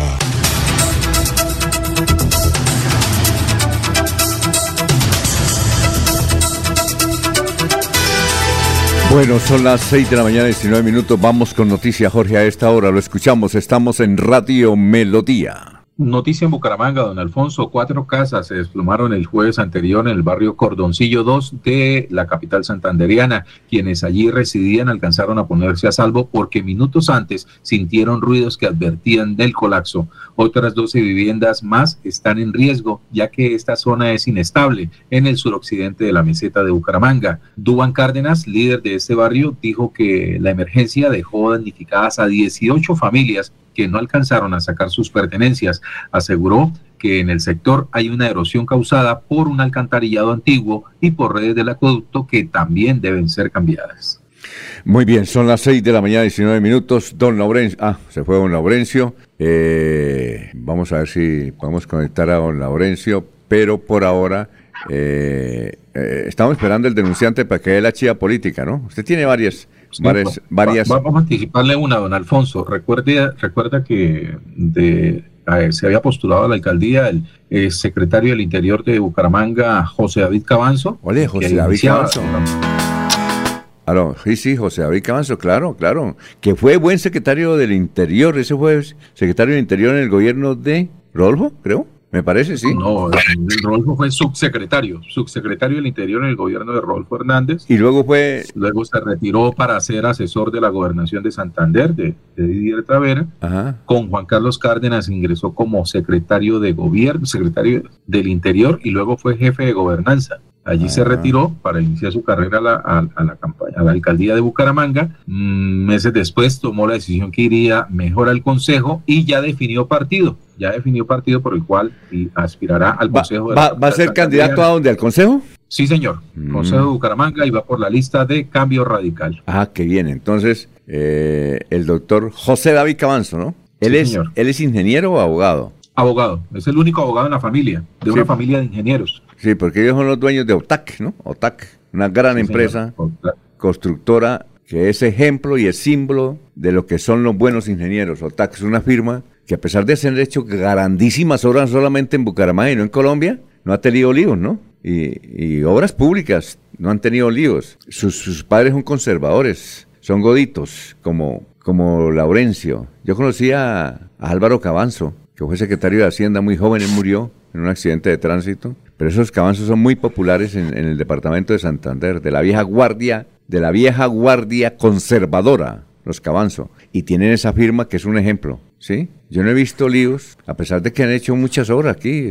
aquí el desarrollo de Bucaramanga ya se puede mostrar que su familia hizo eso y no tuvo ningún lío de que hombre chanchullo, que yo no sé qué que me dieron, que estuvieron mal construidas. Además porque ellos construyen y quedan aquí y no se le caen los puentes ni nada. Y en Barranquilla, ellos creo que construyeron el, el puente Puma, el que reemplazó el puente Pumarejo también. Ellos como que estuvieron, estuvieron en eso. Sí, señor, sí. El gran puente atirantado. Una, una familia y una firma ejemplar, OTAC, porque no es fácil tener una firma, hacer contratos grandísimos, multimillonarios, y luego viene alguien que, que investigue, que no, que ahí ellos no han tenido esos problemas. Bueno, entonces José David, y bueno, es buen elemento, buena gente, ¿no? No es tan creído, ¿no? no es, calidad de persona. Comienza, a estructurarse, comienza a estructurarse la lista de al Consejo de Cambio Radical, don Alfonso, que además tiene ya representatividad dentro del Cabildo de Bucaramanga. Entonces, con el concejal Cristian Reyes, entonces ahora se suma el nombre de José David Cabanzo a esa lista de Cambio Radical. Oye, yo no sé por qué José David no siguió en el trámite de ser candidato a la alcaldía, era un buen, porque tiene carisma, tiene como lo que decía José Luis Mendoza. José Luis Mendoza me decía, no, es que tiene que tener mielecita le preguntábamos, doctor José Luis, ¿qué es mielecita? Bueno, una cosa, no sé explicarlo, pero el que tenga eso va para adelante. Y así escogía a los candidatos. Y le iba bien a José Luis en la política, ¿no? con esa mielecita. Y ganaba, ganaba, ganaba, ganaba, nada. Pues bien, eh, son las 6 de la mañana, 23 minutos. Bueno, don Laurencio, escuchamos sus noticias. ¿Laurencio? ¿Se fue? ¿Se fue? Ah, bueno. Aló. Bueno, vamos. ¿Cómo? ¿Aló? No, ahí tiene, tiene problemas de, de conectividad. Entonces que quede quietico, Laurencio, para que el satélite no, no se le dañe. Por ahora vamos a escuchar a la doctora eh, Luzdana Leal. la doctora Luzdana Leal del SENA, ella, ella maneja una cosa que llama Servicio Nacional de Empleo, ¿no? A nivel nacional, que es uno de los principales cargos que hay a nivel nacional. La esposa de Carlos Ramón González, ¿no? La esposa y la hermana de Giovanni Leal que eventualmente va a ser candidato a la Bueno, a la alcaldía, está ahora por la alcaldía, ¿no? Claro que, Jorge, claro que si Giovanni no, no gana la encuesta, él puede ser candidato a otra vez a la, a la asamblea, ¿no? Si Sí, no- claro, por supuesto. Actualmente es diputado, ostenta esa credencial, le ha ido muy bien. en Sí, este le ha ido muy periodo. Electo, ha sido protagonista, eh, fue vicepresidente en el año 2021, en, el- en la vigencia 2021, y actualmente es segundo vicepresidente de la Asamblea Departamental. Él, él, a propósito, hoy es el día las- de- mundial de las redes sociales, ¿no? Hay muchos foros en Estados Unidos y en Europa por las redes sociales, porque realmente esto de las redes so- sociales sí causó todo un reordenamiento universal. Eh, una de las cosas, uno de los defectos que tiene Giovanni es que él no, no le gustan las redes sociales, ¿no? Dice que no. Y a pesar de ser joven, ¿no? No le gustan las redes sociales. Porque él está en una edad donde eh, ese sector generacional, generacional es el que mueve las redes sociales. Y, y curioso que no le, no le agradan, pero le tienen que agradar. Y ahí le va a ir no, mejor. no, no, y tiene un buen ejercicio, tiene una importante notoriedad en, en redes sociales. No, no- es muy dedicado a ellas. No es tiene, Le, usa. le falta que nombre una community en Mayanes. ¿Cómo es? Que ahora se llaman así. Community. Community. ujú. Exactamente. Community. Bueno, vamos a escuchar. Los ha tenido, ha tenido una muy buena. ¿Ah? Tuvo una muy buena. ¿Quién? Ah, tuvo una muy buena recientemente. ¿Ah, sí? Y eh, creo que con ella fue que hizo la apertura de a su ingreso a las redes sociales y le ha ido muy bien. No sé si continúa. Ella es periodista, ayer la vi en la asamblea, no es una que toma fotos, ¿sí? ¿no será ella? Toma fotos. No sé. Creo que fue jefe de comunicaciones de Mauricio Mejía, entiendo. ¿Es la misma? Me da la impresión. No, no, no sabría decirle. No tengo ni la menor idea. Bueno, un saludo para, oiga, Emiro, me encontré Emiro Anaya, ¿no? Emiro Anaya, un saludo. ¿Que está vinculado a la asamblea? Don Emiro Sí. Anaya, un saludo para él. Nos llevó tinto, estuvo, estaba muy contento ayer. No lo vi con saco El y corbata. no me- Siempre lo veo con como joyita. Siempre lo vemos con, con saco y corbata. Él ayer no estaba con saco y corbata. Yo le dije, oye, Emiro, es el diputado número 17. le dicen que es el diputado 17, ¿no?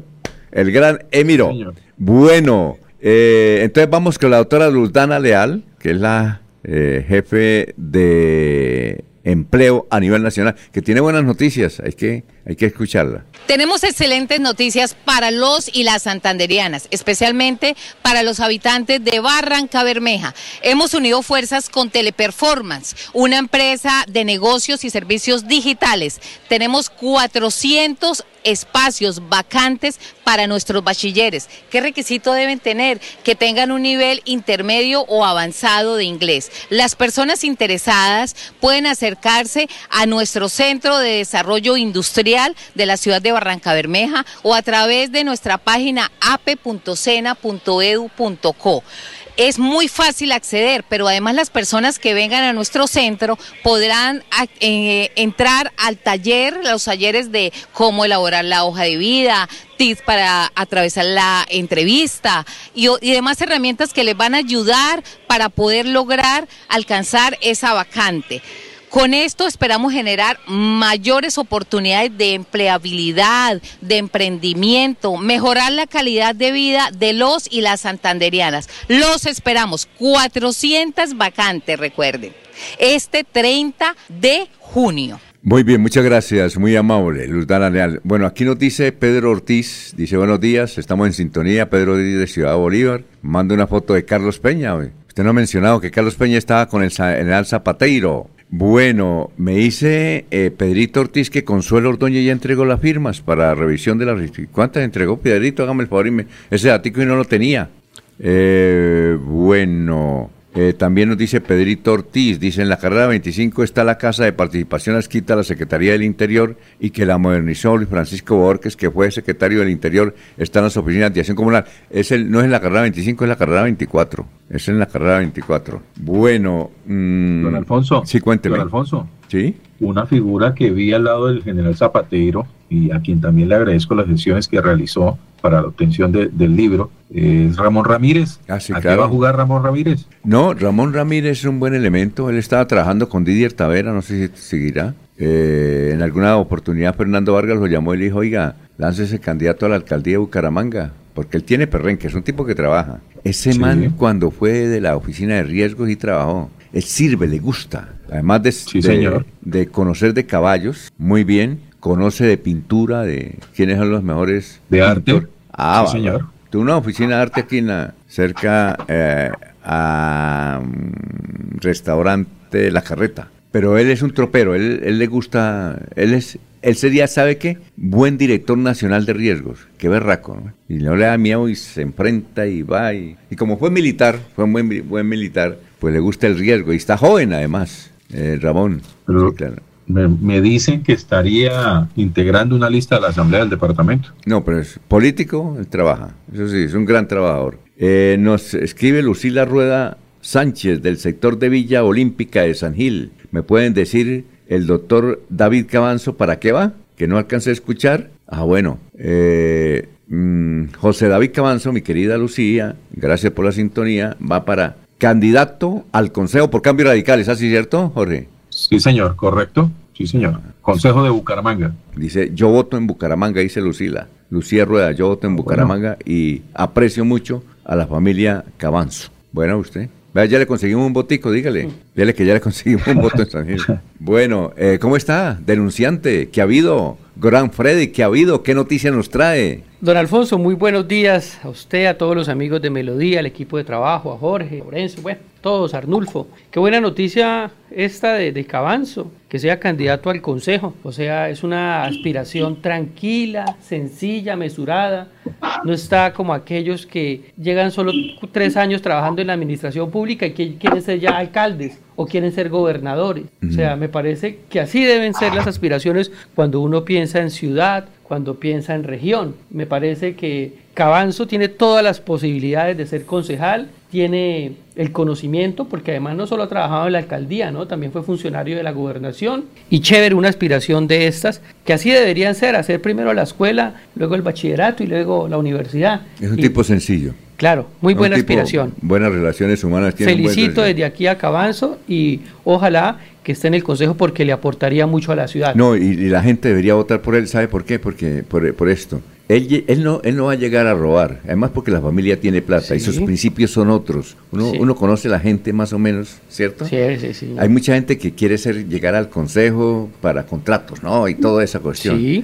Eh, y él, eh, y además tiene otra cosa, que no a veces no tienen los jóvenes de hoy. Tiene eh, el, el deseo de servirte, realmente servirle a la gente, ¿no? Yo en algunas Que no oportunidades... le puede servir a todo el mundo, tal vez no le puede servir a todo el mundo, pero uno se da cuenta por lo que le dice la gente, por eh, yo no lo conocía, a mí me lo presentó fue Jorge, pero calidad, calidad de persona. Sí, o sea, cuando uno está con él de frente hablando, eh, se nota que es una persona muy tranquila, ¿no? Como muy persona, muy centrada en sus cosas. Yo eh, en algunas veces fue crítico de él, pues porque en la posición en la que yo estoy debo ser crítico. Sí. Pero no hay que desconocer que tiene conocimiento, que le cabe la ciudad, que ha pasado por cargos donde creo que ha adquirido una experiencia importante que la puede poner al servicio del Consejo.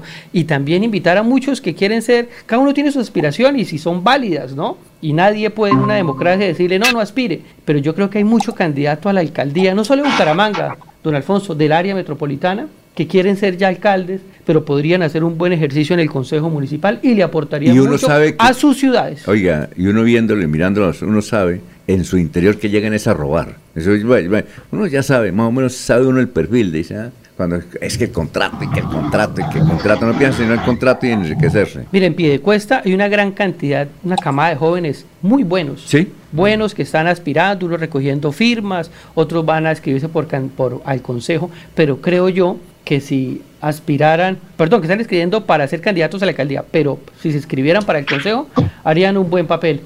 Cambiaría en parte esos 17 concejales que algunos no le han servido al municipio de Piedecuesta.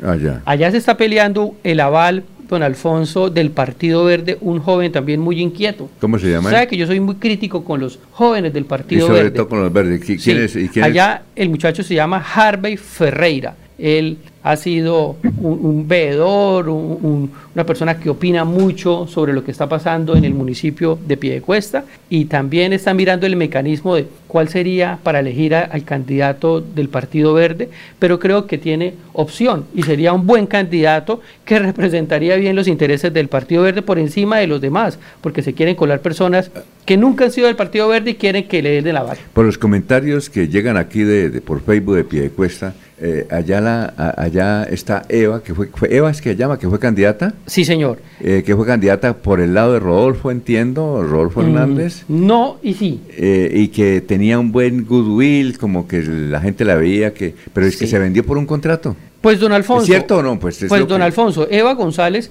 Ah, es Eva González, Así sí. se llama, Eva González. Ella fue candidata. Sí, Eva González fue candidata en las elecciones pasadas, le fue muy bien, quedó de tercera en la votación. Primero quedó el actual alcalde Mario Carvajal, luego le siguió Jorge Navas, que aspira de nuevo a ser alcalde de. de, de- ¿cuándo de invita a Jorge Navas? Vamos a invitarlos. Eh, Sí, porque este- Chucho venía hoy. que- Sí, Chucho presentó disculpas, nos mandó un audio, ahorita más tarde se lo, se lo, se lo pongo para que lo oiga. ¿Se Porque puede, pasar, día- ¿Se puede pasar ahí o no? Pues yo creería que sí, porque no tiene nada de malo. ¿Me, me favor y se lo envía Sí. a? Gracias. Eh, eh, el audio, pues decía Chucho que hoy, precisamente a esta hora, deben estar en un desayuno los tres precandidatos, Óscar Santos del Partido Liberal, Raimundo Duarte, concejal del Partido Conservador, y Ángel de Jesús Becerra, que aspira recogiendo firmas, poniéndose de acuerdo al cuál va a ser el mecanismo de consulta Don Raimundo para también. mirar los tres. y en Pero es que. Raimundo es por el Partido Conservador. Por eso le digo, don Alfonso, ¿quiénes están reunidos? Óscar Santos del Partido Liberal, concejal, Raimundo Duarte, concejal del Partido Conservador, y eh, Chucho Becerra, que está recogiendo las firmas. Entonces están en un desayuno hoy, a esta hora, mirando a ver cuál va a ser el mecanismo para definir cuál sería el candidato único de los tres para la aspiración a la alcaldía. Y entonces por eso Chucho nos dijo, se disculpaba, ahorita pasamos el audio. Pero retomando lo de Eva González, Eva González le fue muy bien en la votación, quedó de tercera, pero se desapareció de pie de cuesta. O sea, no opinó. Usted- e- Esos ciudadanos votaron, creo yo que es más de 12 mil ciudadanos por ella. Eso quiere decir... ¿Bastante? ¿12 bastantes mil? En pie de cuesta, pero se desapareció. Pero ella es que le dieron un contrato en la alcaldía o no? Pues eh, yo no tengo... eh, Eso me dijeron. no tengo la información para, para decir esto, pero se murmura eso en el municipio. Ajá. Yo sigo estoy haciendo una investigación para el momento sacarlo, pero con pruebas, porque tampoco no se puede denigrar de una persona de esa forma. Pero lo que sí causa impresión es que no opinó, no criticó, no hizo nada. O sea, 12 mil personas que, que, no- que- que votaron por ella. O sea, no Creyeron opinó, en ella. No di- confiaron en ella y no dijo si Piedecuesta estaba bien o estaba mal. Y apareció tan solo hace unos dos meses para empezar de nuevo. O sea, así tampoco es. Esa es otra, otra que tenemos que invitar acá para... Claro, vamos a hacerle las invitaciones a todos. Muy ellos. bien, son las 6 y 38 ya. En Melodía valoramos su participación. 316-550-5022 es el WhatsApp de Melodía para que entremos en contacto. Envíenos videos o fotografías de las noticias de su comunidad y las publicaremos en nuestros medios digitales. 316-550-5022. El WhatsApp de Melodía para destacar su voz. Melodía, la que manda en sintonía. Cada día trabajamos para estar cerca de ti. Te brindamos soluciones para un mejor vivir. En Cajasal somos familia, desarrollo y bienestar. Cada día más cerca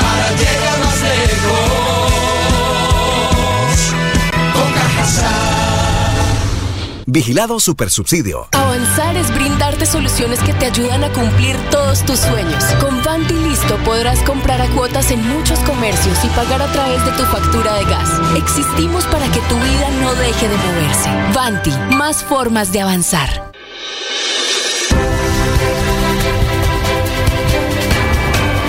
Información y análisis. Es el estilo de Últimas Noticias por Radio Melodía 1080 AM.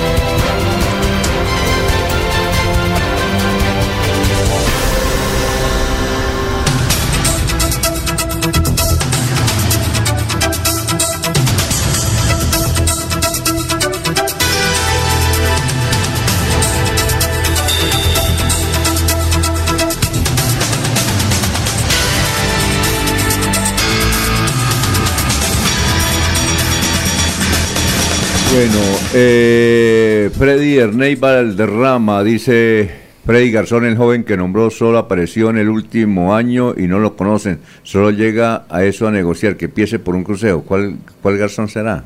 Eh, no, eh, Freddy, eh, que está, que es nuestro amigo del refugio, yo también lo conozco, se está, me está diciendo a mí a Freddy Garzón que Harvey Ferreira hasta ahora apareció. Bueno, es una opinión válida también de nuestro amigo Freddy del Ah, refugio.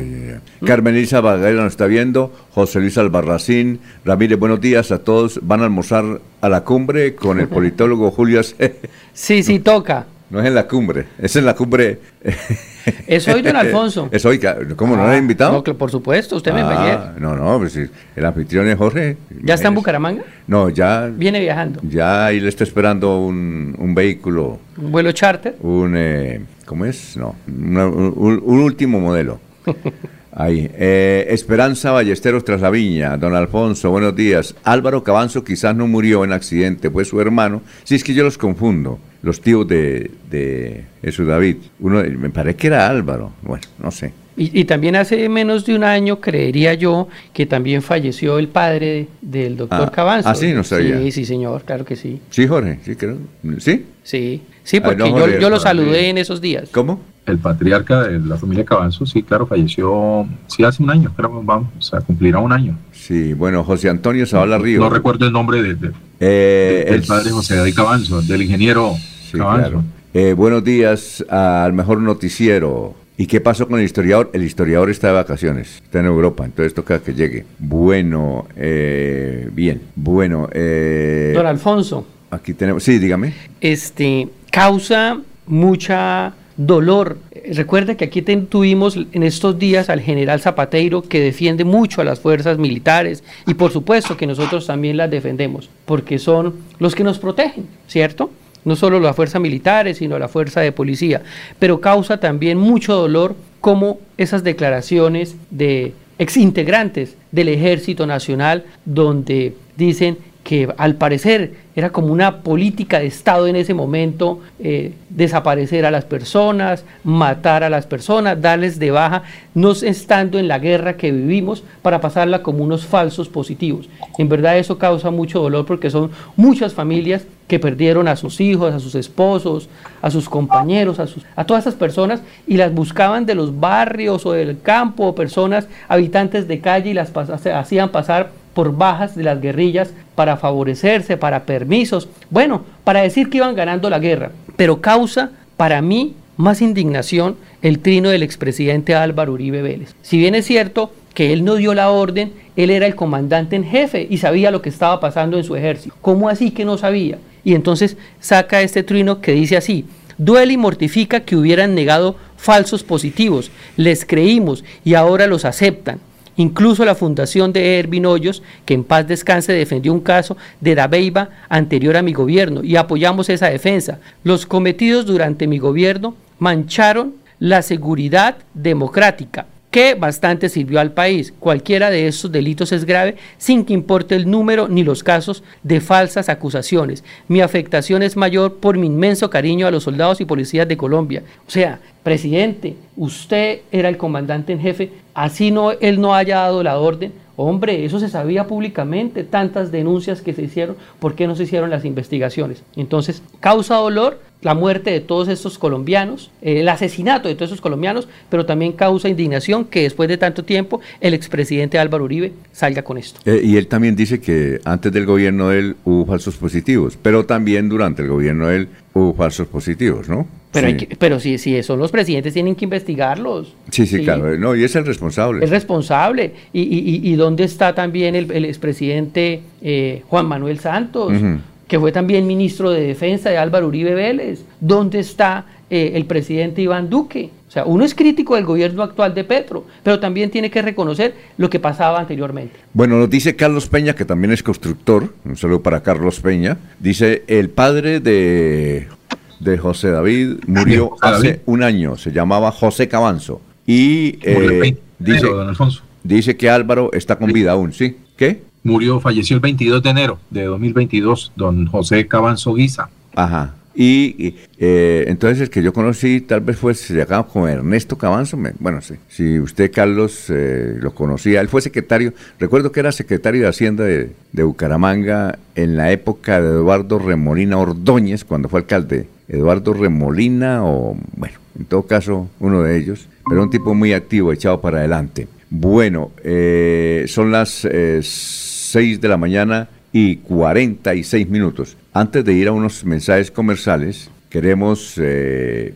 enviar un saludo muy especial de una persona que está cumpliendo años que tal vez fue compañera de trabajo. Una persona que está cumpliendo años hoy fue compañera de trabajo. Y es abogada, especializada, es muy activa. Dayana Maldonado. Dayanita Maldonado. Sí la conocen, ¿no? Muy bonita, ella ¿Qué trabajó con nosotros, ¿Qué- es abogada, trabajó en la Corporación de la Defensa de la Meseta. Ah, y trabaja en la Contraloría. Trabaja en la Contraloría. Contralor ad hoc. ¿Cómo? Contralor ad hoc. En algún momento. ¿cierto? Sí. No, no, no, no, no, no fue Sí, con- ¿no? yo, yo que sepa, no sé, no, no me Para un tema, sí, señor, claro, en Alfonso, Sí. para un tema particular. Ah, para un tema particular. Sí, sí, lo que dice ahora es cierto. de, de la Asamblea no, de la Contraloría, fue designada como Contralora ad hoc dentro de un proceso. Ella es abogada y periodista. O sea, ella Un saludo, aquí está de cumpleaños. hoy, ¿vio? Mañana, Sí, pero señor. como mañana no ¿Y tenemos se sentaba aquí en esta silla donde yo estoy sentado? Sí, claro, esa ya en la ¿Sí? silla y trabajó con nosotros en Candela. Ah, qué bien, no sabía. Sí, que claro. tenía esa faceta también que le Sí, gustaba. trabajó. Es que, mire, conmigo tra- han, tra-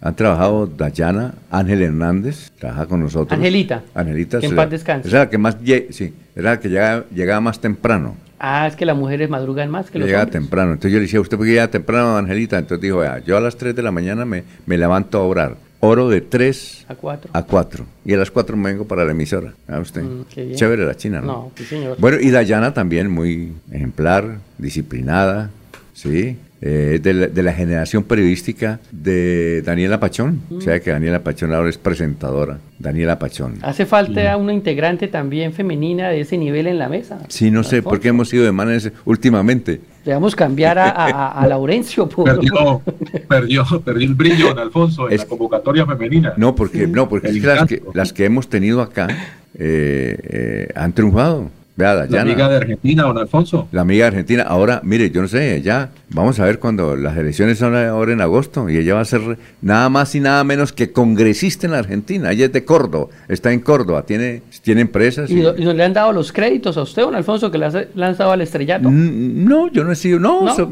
es que yo no he sido el que le he echado, es ella, las capacidades de ella. ha... o sea, Pues yo le, yo he registrado, lo que pasa es que yo he registrado sus triunfos, pero yo no, no, no, no es el que diga, no. Pero han comenzado su faceta pública Pues aquí. eh, han tenido acá, y de todos, han tenido en espalda eh, Dayana Ayala, ¿sí? Eh, eh, Claudia Isabel, ¿se acuerda? Sí la conocieron, que estaba aquí, trabajó con Jorge. Claudita. Claudia. Claro, Claudia Isabel Monsalve, recuerda, que estaba aquí con nosotros. Hay que hacer un día, eso es un programa Claro. con todos esa ramillete Ahora de está- excelentes profesionales. Ahora ella está en Estados Unidos triunfando. Dayana, eh, a ver, que Angelita Hernández, eh, Vicky Santamaría. Pues. No, muchas, muchas estrellas. Y es que yo tengo buena espalda, pero la capacidad es de ella. Ella Pues puede las- conectarlas un día a estos, don Alfonso. Usted sabe que el Internet, Clara Inés las nuevas tecnologías da para eso. Clara Tener Inés a 10, 8 personas en, en la virtualidad y en Claro, cabina. en todo caso tengo buena espalda. Bueno, Bueno, salud para Dayanita. Dayanita. Eh, bueno, vamos a una pausa, son las 6 y 49.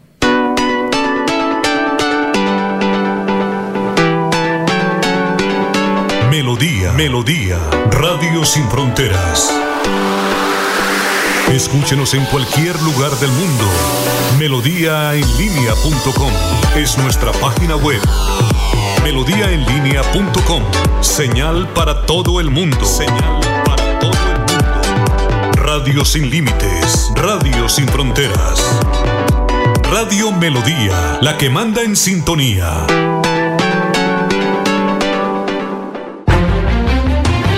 Continuamos con las últimas noticias en Radio Melodía. Radio Melodía, la que manda en sintonía.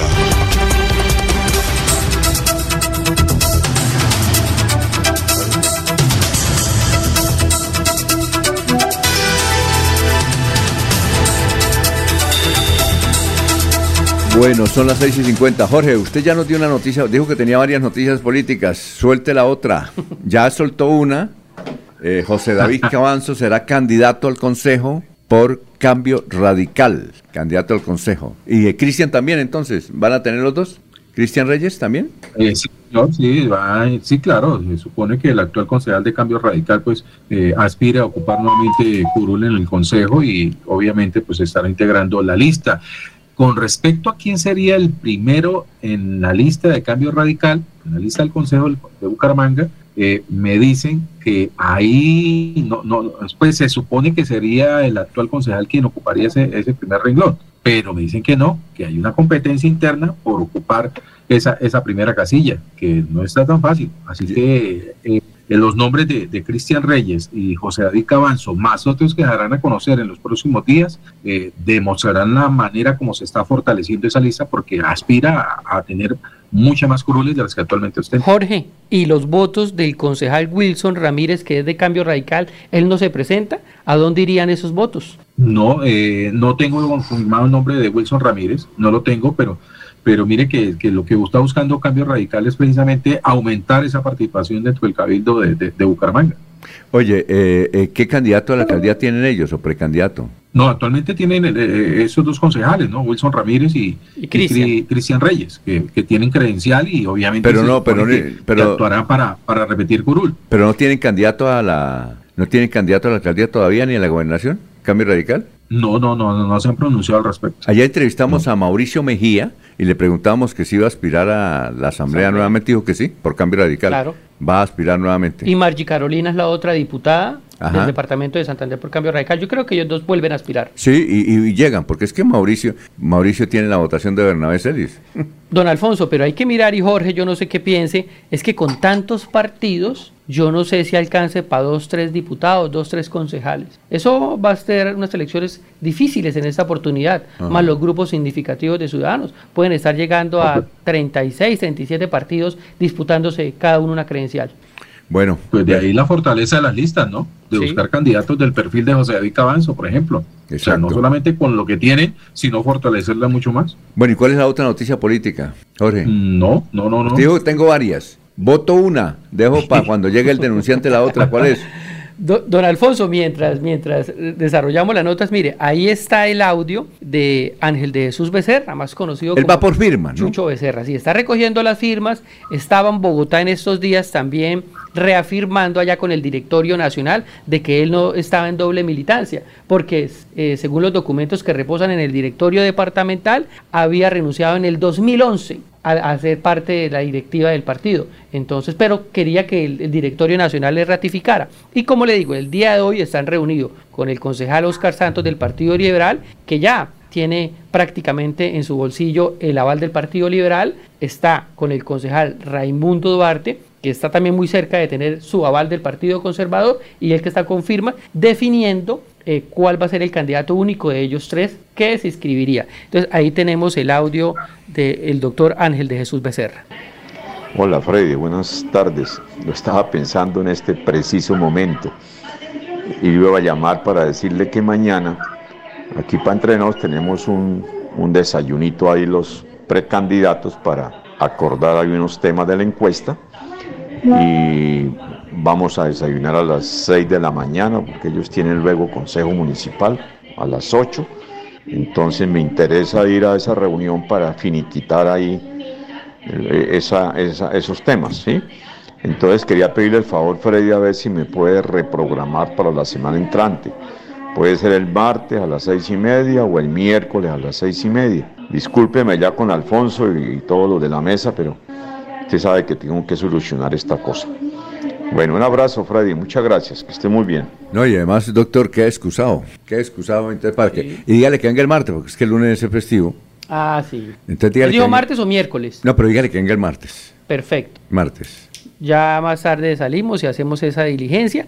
Porque es que en Piedecuesta eh, todos saben que de ahí sale una unidad, un solo candidato. Eh, que va a participar. Eso es una realidad, esto no es un secreto, sino se sabe. Pero la encuesta, para la encuesta es para qué? Para definir cuál de los eh, candidatos iría solo y los otros dos lo apoyarían. Es que ellos hicieron parte de la unidad que llevó a Mario Carvajal a la alcaldía. Pero una cosa, pero si el doctor eh, don Raimundo Duarte Sí. Si él es, él tiene la credencial del Partido Conservador, sí. pues va por el Partido Conservador. Sí, y, lo, mismo Oscar Santos y lo mismo si Chucho recoge todas las firmas. Exacto. Pero es que usted sabe que es más fuerte que haya una unidad que se vayan solos. Si cada uno coge por su camino, quién sabe qué pueda pasar. Ellos tres estuvieron unidos para apoyar a Mario Carvajal a la alcaldía. Entonces, eso es lo que se dice en Piedecuesta, es que de ahí tiene que día salir un solo candidato y todos lo, eh, lo ayudarían. Entonces, el coaval del Partido Conservador podría ir para el candidato que se definiera ahí, o el coaval del Partido Liberal.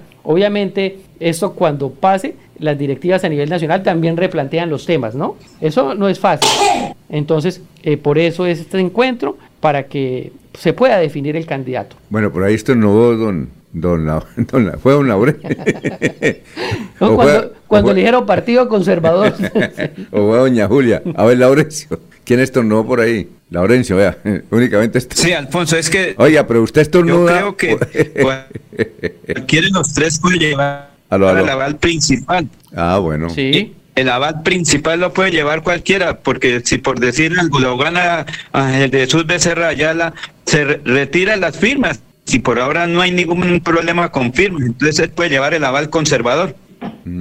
Así es. Perfecto, son las 6 y 57. Oiga, hoy es la última emisión de Radio Caracas Radio en AM en Venezuela. Sale del aire. Casi 100 años tiene esa emisora. Radio, los que mucha gente de Venezuela que, que está aquí en Bucaramanga Sí. saben de esa potente emisora Radio Caracas Radio en AM salió del aire. Ellos eh, hacían parte del grupo de Radio Caracas Televisión, que ya lo cerraron en el gobierno de Chávez. En el gobierno chavista, desde hace 20 años, han desaparecido 400 medios de comunicación. Muchísimos, ¿no?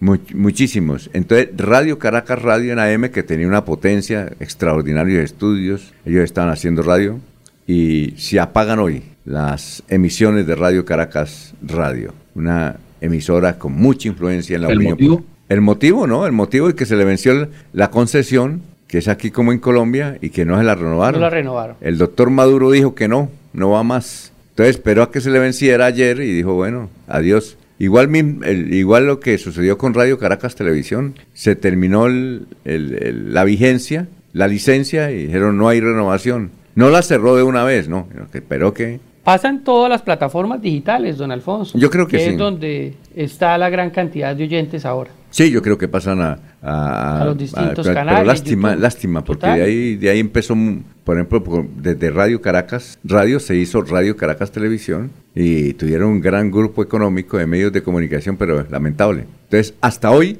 señoras y señores, va Radio Caracas Radio en esa ciudad. Para los venezolanos que están acá, ¿no? Don Alfonso, a 120 días estamos ya de las elecciones. Yo tengo aquí un cuadrito en Excel que me diseñé y él me va contando los días hasta el 29 de octubre, ¿no? Que son las elecciones. Ya estamos a 120 días y estamos esperando que los candidatos ya se inscriban. Ya en un mes tenemos más o un- menos... ya el 29 de julio tenemos los inscritos para comenzar a hacer unos debates importantes en agosto, en septiembre, para que toda la ciudadanía, Bucaramanga, el área metropolitana, el departamento sabe, sepa qué le proponen sus candidatos a sus municipios y al departamento. Oiga, estábamos hablando con Jorge y con Laurencio, que usted qué sabe de la tercera integrante de la terna, que es una mujer a la Contraloría Departamental. Sí. ¿Usted qué sabe? Andrea Buitrago. Andrea Buitrago, que ella renunció, que ella renunció a la terna. Pues esa era una de las eh, inquietudes que tenían muchos de los, de los diputados que ayer, de los nueve,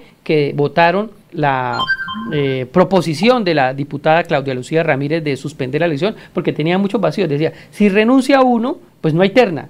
Si aceptaron cargos en estos, en este tiempo que estuvo, que está de ad hoc Blanca Luz Clavijo, la Sí, Contralora, o alguno de sus eh, esposos que tengan Sí. esos lazos de consanguinidad, pues la terna está viciada. Exacto. Eso era una de las posiciones que decía el diputado Giovanni Hernández Sí, claro. y los demás. Yo, Joan Ideal. Giovanni Leal, perdón. Y lo mismo este el diputado Oscar San Miguel, que le hacía muchas preguntas otra a Carlos Ortiz, el jurídico, Sí. de que es muy buen jurídico, además de eso, en la asamblea departamental, eh, porque tenían Y vacíos. otra cosa, eh, eh, ayer que estuve en la asamblea, es que el voto va a ser público, es decir, es- voto y voto por tal. Sí. Está, había un nerviosismo en ese sentido. Pues si la asamblea lo aprueba, ¿no? Porque ayer el voto era era, era secreto, Secreto, ahí secreto. estaba la urna. Lo que pasa es que algunos diputados decían, no, hay que decirlo. Y como todo eso está en los medios de comunicación, y ayer lo decíamos, llega el, el- el representante a la Cámara, Cristian Avendaño, estando en esa sesión,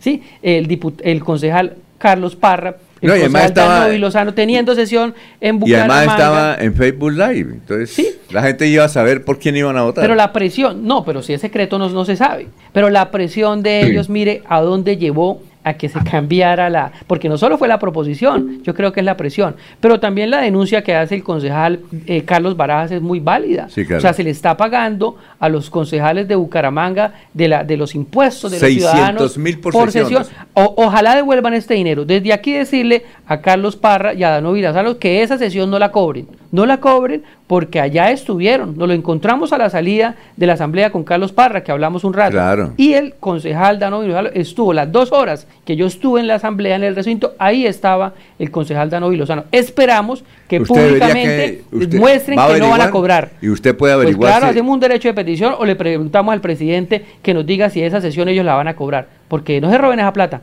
no sean así. Sí, claro. Usted va a averiguar. Usted, como, como es usted, yo creo que va a averiguar, ¿cierto? ¿Qué iba a decir, Jorge? Que nos vamos a unos mensajes. Ah, no está Jorge. Son las 7, 3 minutos. Vamos a unos mensajes y regresamos.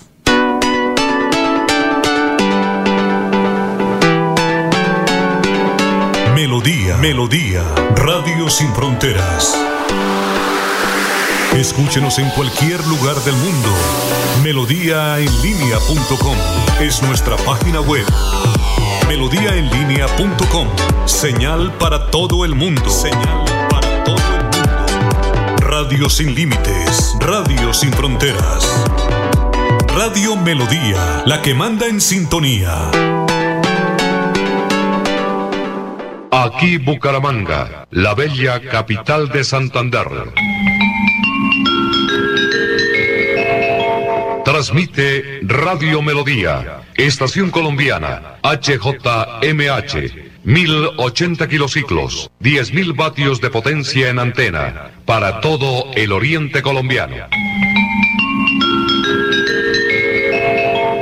Cadena Melodía, la radio líder de Colombia.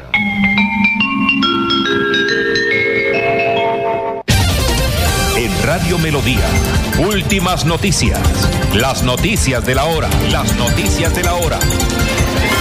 Hola, ¿qué tal? Soy Florentino Mesa y esta es la vuelta al mundo en 120 segundos. Rusia afirmó que mató en un bombardeo en Kramatorsk a dos generales y unos 50 oficiales de Ucrania, que reivindicó nuevos y lentos avances en el frente oriental, donde se libra una batalla feroz. Cerca de 700 personas fueron detenidas en Francia durante la tercera noche consecutiva de protestas por la muerte a tiros de un joven de 17 años a manos de un agente tras un control de seguridad, lo que ha sido calificado como un caso de brutalidad policial. El presidente mexicano Andrés Manuel López Obrador infringió la ley electoral durante las elecciones del Estado de México y Coahuila. Determinó por unanimidad el Tribunal Electoral del Poder Judicial de la Federación, el cual resolvió que el Ejecutivo Federal sí influyó en los procesos que estaban en marcha. La Policía Militar de Orden Público de Honduras intervino de manera simultánea dos cárceles denominadas de máxima seguridad para retomar el control de los penales como parte de la operación Fe y Esperanza lanzada por el gobierno luego de la matanza de 46 mujeres encarceladas. La Fiscalía de Panamá solicitó hasta 12 años de cárcel para los fundadores del bufete de abogados Mossack Fonseca, protagonista del escándalo internacional de los Panama Papers por blanqueo de capitales en el caso Lavallato de Brasil.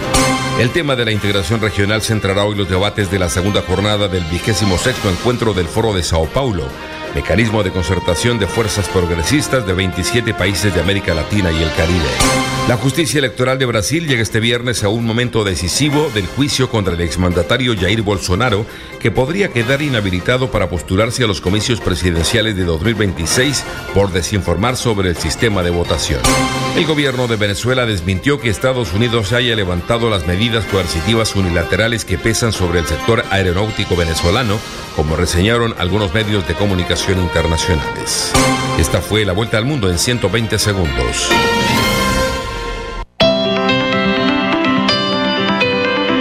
En la calle está la gente. En la calle están las noticias. En la calle está la radio. Donde la ciudad vive, donde la ciudad se mueve, se producen las noticias y ahí está nuestra radio. En la calle, al lado de la gente, donde se viven las noticias. Muy bien, eh, son las 7 de la mañana, 7 minutos. Bueno, quiero enviarle un saludo muy, pero muy especial, que yo sé que nos está escuchando a esta hora o nos escucha eh, en repetición al mediodía, cuando ya puede, está descansadita, a una señora hermosísima, pero hermosísima, que nació hace 92 años en eh, una vereda que se llama en Villanueva Atobijo. Esa hermosísima señora, esa hermosa señora, se llama Adela Chaparro de Pineda, que tuvo 10 hermosos hijos o no? Sí, inteligentes. Inteligentes. Y uno, y uno sobre todo muy destacado. No, todos son destacados, no. Todos son destacados. Yo soy ahí el que voy por ahí en un, en un quinto grado en el escalón, pero todos son destacados. Son triunfadores, Y hoy- exitosos. Y hoy está cumpliendo años esa excelente, Excelente mujer. mujer. Adela Chaparro de Pineda. Oiga, don Alfonso, ¿y lo oye todos los días? Pues Eh, no en directo, pero después. No, me- después ella tiene allá su, ya maneja el YouTube, porque ahí en el YouTube eh, eh, está presente en las misas, que a ella le, le gusta una misa que dan en Barichara, en Facebook Live, se llama una línea que llama Los Patiamarillos. Le gusta ver, tiene 92 años. Y entonces está de cumpleaños hoy. 92 años, con un excelente matrimonio, un excelente matrimonio, casi 70 años de casados con él mismo, nunca tuvieron disgusto. Yo no he visto un matrimonio tan perfecto. ¿Sus padres tuvieron el matrimonio perfecto o no? Claro, con, con, mi, con mi mamá. No, pero perfecto. es que este es perfecto.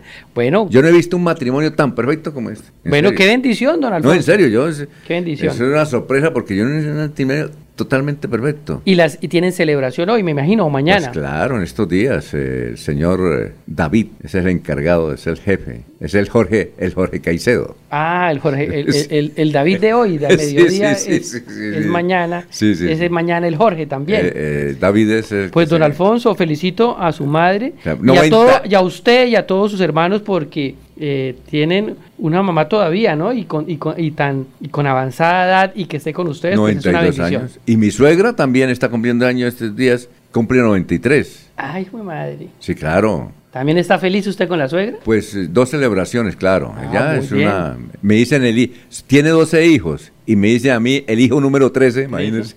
Soy el hijo número 13. Bueno, eh, sí, mi, mi madre 92 está cumpliendo año 92 y mi suegra 93, para que vea usted. Muy bien. Bueno, entonces felicitaciones a ellas ah, por el cumpleaños. Está muy bien. Está, eh, eh, ah, bueno, Ramiro Meléndez. Ramiro, el periodista del tránsito. Ramiro, ¿qué nos quiere decir hoy? Tenga usted muy buenos días, gran Ramiro. Con los buenos días, señor director. Igualmente cordial saludo a todos los oyentes de Radio Melodía. Sí, efectivamente, le estamos recordando que el próximo mañana rota el pico y placa. Mañana realmente para que tengan pendientes. Pero el lunes, como es festivo, nuevamente le estamos diciendo que tenga pendiente que el martes le corresponde 7 y 8 que rota el pico y placa acá en nuestra ciudad bonita para que no lo vayan a sancionar para que realmente esté pendiente de nuevas rotaciones pico y placa acá en nuestra ciudad bonita. Hoy le estamos diciendo que hoy tenemos pico y placa, hoy terminamos este mes, gloria a Dios. Hoy le estamos diciendo que es 1 y 2, 1 y 2 para mañana, mucha atención, de 9 de la mañana, 1 de la tarde, 7 y 8 de la mañana hay pico y placa eh, para que este fin de semana no se vaya a quedar sin su vehículo porque es movilizado y ha llevado a los patios de la Dirección de Tránsito de Bucaramanga. 30 personas muertas realmente eh, que ha traspasado prácticamente este semestre de este año, una cifra muy alta. De esta semana se presentaron tres muertos en vías públicas. Queremos que en este puente, por favor, no pague usted una vela en un lugar santanderiano. Nuevamente a las personas que van a viajar tengan pendiente realmente sus equipo de carretera, el botiquín. Igualmente, mire, observe muy bien las señales de tránsito, los que van para la costa.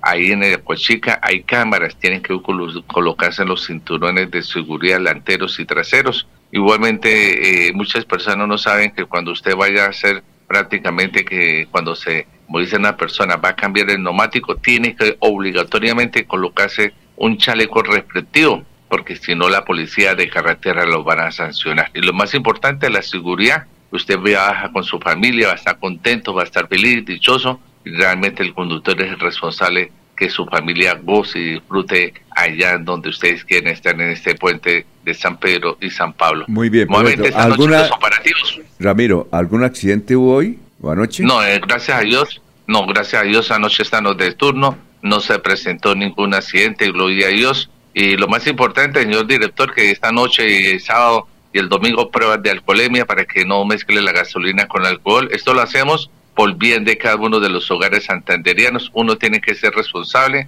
y todos somos actores viales acá en nuestra ciudad bonita, señor director. Oiga, una cosa, eh, Ramiro, resulta de que mm, mirando yo mi, mi pase, está vencido. Eh, eh, ¿Eso qué se debe hacer cuando se le vence? Pues obviamente tiene algún un, un periodo de gracia o hay que inmediatamente ir a, a renovar o hay un periodo de gracia. Bueno, es una excelente pregunta. La Dirección de Tránsito de Bucaramanga en este momento, la del CEA, está prácticamente muy congestionados. En la Dirección de Tránsito de Bucaramanga, tan pronto tenga su certificado del CEA Servicio Médico, solamente son cinco minuticos allá en la Dirección de Tránsito de Bucaramanga. Hay muchas personas que van a viajar con la licencia realmente vencida. No lo hagan porque llega un operativo de carreteras y le van a inmovilizar realmente su vehículo. Entonces la recomendación es ir a un centro de reconocimiento del conductor, igualmente renovar la licencia de conducción, igualmente de pase y moto. Es decir, que Ramiro, cuando uno va manejando y tiene la licencia vencida, ¿se le llevan el carro?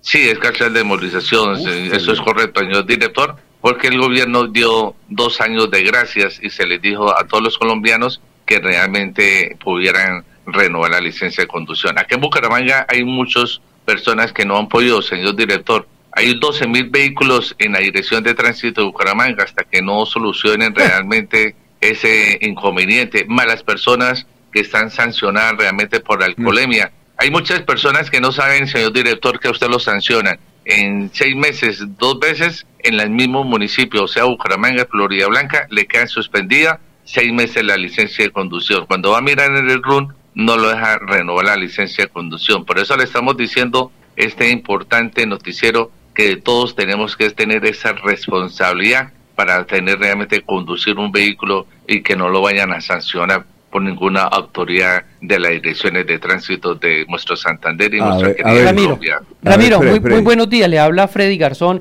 Yo quisiera hacerle una observación eh, con mucho respeto para ver si el director de tránsito, que ha hecho muchas cosas por la ciudad, Aquí vino, sin lugar a dudas, aquí ha venido, sí. Carlos es que Enrique Bueno. ahí eh, viniendo en antes de llegar a la estación de Metrolínea, que está el retorno, donde el T4, que es el Metrolínea que va para pie de cuesta, para ahí en la estación de Provenza y retorna para ir hacia pie de cuesta.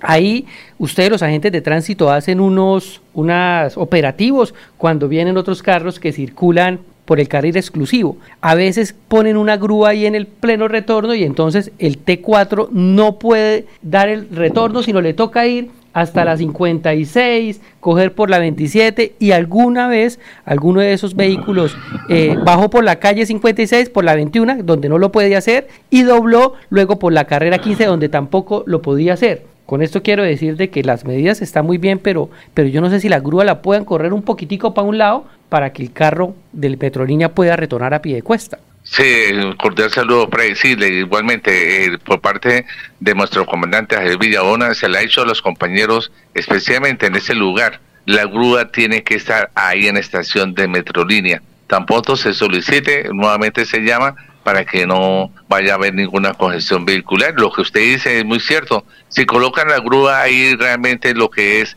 en ese sitio donde el cambiador no hay capacidad, ahí donde vamos a formar más congestión. Todos, Freddy, eso se verá nuevamente. Ahorita tengo reunión con el, el comandante y el director y me alegra mucho esas observaciones porque Ah, somos humanos y queremos cambiar y queremos que una movilidad sea mejor para todos los santanderianos. Oiga, Ramiro, muchas gracias. Nos vemos el martes, ¿no? El martes nos Con mucho gusto. el- y lo más importante, recuerde que los actores viales somos un compromiso de cada uno de nosotros. Nuevamente, no queremos que ningún hogar santanderano este puente paguen una velita. Estamos contentos, felices, dichosos y la responsabilidad es mía y la responsabilidad es de todos. La movilidad de la Dirección de Tránsito de Bucaramanga es un compromiso de todos los santanderianos. De todos los santanderianos. Gracias. Feliz puente, señor director. Bueno, muy amable. Ramiro, son las 7 de la mañana, 17 minutos. Estas son últimas noticias en Melodía 1080 AM. 1080 AM. Soy el Caballero. Está en Últimas Noticias de Radio Melodía 1080 AM. Buenos días, Alfonso, para usted, para los compañeros, igualmente para todos los oyentes. Las nuevas obras de protección del muelle de Barranca Bermeja están a punto de iniciarse. El muelle de Barranca Bermeja fue construido hace 90 años y su deterioro es más que evidente. Está en peligro de colapso y pone en riesgo la vida de quienes por allí transitan o trabajan. De ahí que se hace necesario que las nuevas obras se inicien lo más pronto posible para evitar que quienes trabajan o por allí transitan coloquen sus vidas en riesgo. Por otra parte, la Alcaldía Distrital de Barranca Bermeja dio a conocer que celebró la sesión del Consejo Municipal de Política Social Compos, donde se rindió informe sobre los avances que se han adelantado en los diferentes programas de niñez y juventud. Asimismo, se socializaron las actividades sobre el proceso en la consolidación de la rendición pública de cuentas de este cuatrenio, sobre la garantía, defensa y respeto por los derechos de la primera infancia, adolescencia y juventud del distrito. Noticias con las que amanece Barranca Bermeja. Continúen compañeros en estudios en últimas noticias de Melodía 1080 AM. Enrique Ordóñez Montañés está en Últimas Noticias de Radio Melodía, 1080 AM. Bueno, profesor Enrique Ordóñez, son las 7:19 minutos. Tulia Zambrano pregunta, profesor, ¿a qué se llama en español yoísmo? ¿Qué quiere decir yoísmo? Profesor, y tenga usted muy buenos días. Muy buenos días, Alfonso y oyentes de Últimas Noticias. Doña Tulia, el yoísmo es un vicio del lenguaje, una falla de la expresión oral que consiste en hablar demasiado persona. Yo, yo, yo, yo, yo. Yo estuve, yo fui, yo asistí, yo hablé, yo entrevisté. Una repetición del yo, yo, únicamente yo, solamente yo y lo que sobre para mí. Ese yo es negativo y se conoce en español como yoísmo y hay que evitarlo desde luego porque siempre hablando de yo, yo, yo, yo, yo, yo, yo, el yo, yo para arriba y el yo, yo para abajo. No, usted, usted, usted, siempre a la, a la segunda persona y no hablar en primera persona. Alfonso, ese es el yoísmo. Muy bien. Eh, son las 7 de la mañana, 20 minutos. Álvaro Acosta pregunta, ¿por qué los santanderianos utilizamos tanto los diminutivos en el lenguaje familiar y profesión? ¿Por qué utilizamos tantos diminutivos? Eh, dice don Álvaro Acosta, profesor. Don Álvaro, los santanderianos utilizamos mucho los diminutivos porque es una costumbre adquirida desde el hogar, donde las madres pues les dan a sus hijos el tetero y entonces les dicen, mijito, tómese el teterito y, no el tetero. Y tómese, eh, le voy a dar una compotica y después eh, un panecito, le provoca un panecito venga, venga, se toma el desayunito mm, y al esposo le dan un tintico y el almuercito y así la comidita. Y después llega el esposo con le dieron trajo el sueldito mijo para tener algo para la comidita y así la casita el carrito el carrito me está fallando. Entonces y, le piden a la novia un besito. Y, y, con este pues con este frío que estamos haciendo también la esposa le pide al esposo, mijito, arropémonos y vamos a echar un, vamos a echar un sueñito. Vamos no, no, no, no, no, profesor. Un sueñito, un sueñito, Alfonso. No, no, profesor, no. Vamos a echar un polvito. Ah, bueno, sí. Sí, claro. Yo digo sueñito, usted está diciendo polvito. Ya, No, sí, claro, es que no tiene nada de malo. en, en, en España, en España hay una emisora que tiene, es que no sé, no recuerdo cuál es, donde dice cómo echar un buen polvito y dan consejos. sí, sí, no, pues eso ya, y hay pues eh, ya y hay escritores que han escrito muchos libros sobre sexo y hablan tranquilamente del polvo, en fin, pero aquí para por respeto a los oyentes nosotros decimos echar un sueñito. oiga, oiga, profesor. Esa es la situación, esa es la situación de que los santanderianos nos acostumbramos a los diminutivos sí. para todo. Lo mismo que los costarricenses. En Costa Rica también es pura vida y todo es chiquito, chiquito, chiquito. Oye, profesor, es que eh, nos comentaron que murió Gilberto Suárez Flores. Profesor, ¿usted lo conoció? Gilberto Suárez. El hermano de, el hermano de Mario Suárez. El hermano de Mario, Mario Suárez, el que fue diputado. El que fue diputado y fue congresista. Pues Alfonso, me suena, me suena Gilberto Suárez, pero no, no lo recuerdo en este momento. Falleció, falleció. Yo lo conocía, vivía en el Diamante 2, eh, ya estaba pensionado. que falleció en las últimas horas. Pensé que lo conocía. No, no, no, no, no, no, no lo recuerdo. Sí me suena el nombre y por varios Suárez, pues sí también me suena, pero, pero no recuerdo. De todas maneras, pues un sentido pésame para toda su familia de profesor eh, Gilberto Suárez, ¿no? Sí. Eh, profesor, muchas gracias. Y gracias a usted, Alfonso, y a todos los oyentes. Un feliz puente y Dios mediante regresaremos la semana entrante, el día miércoles.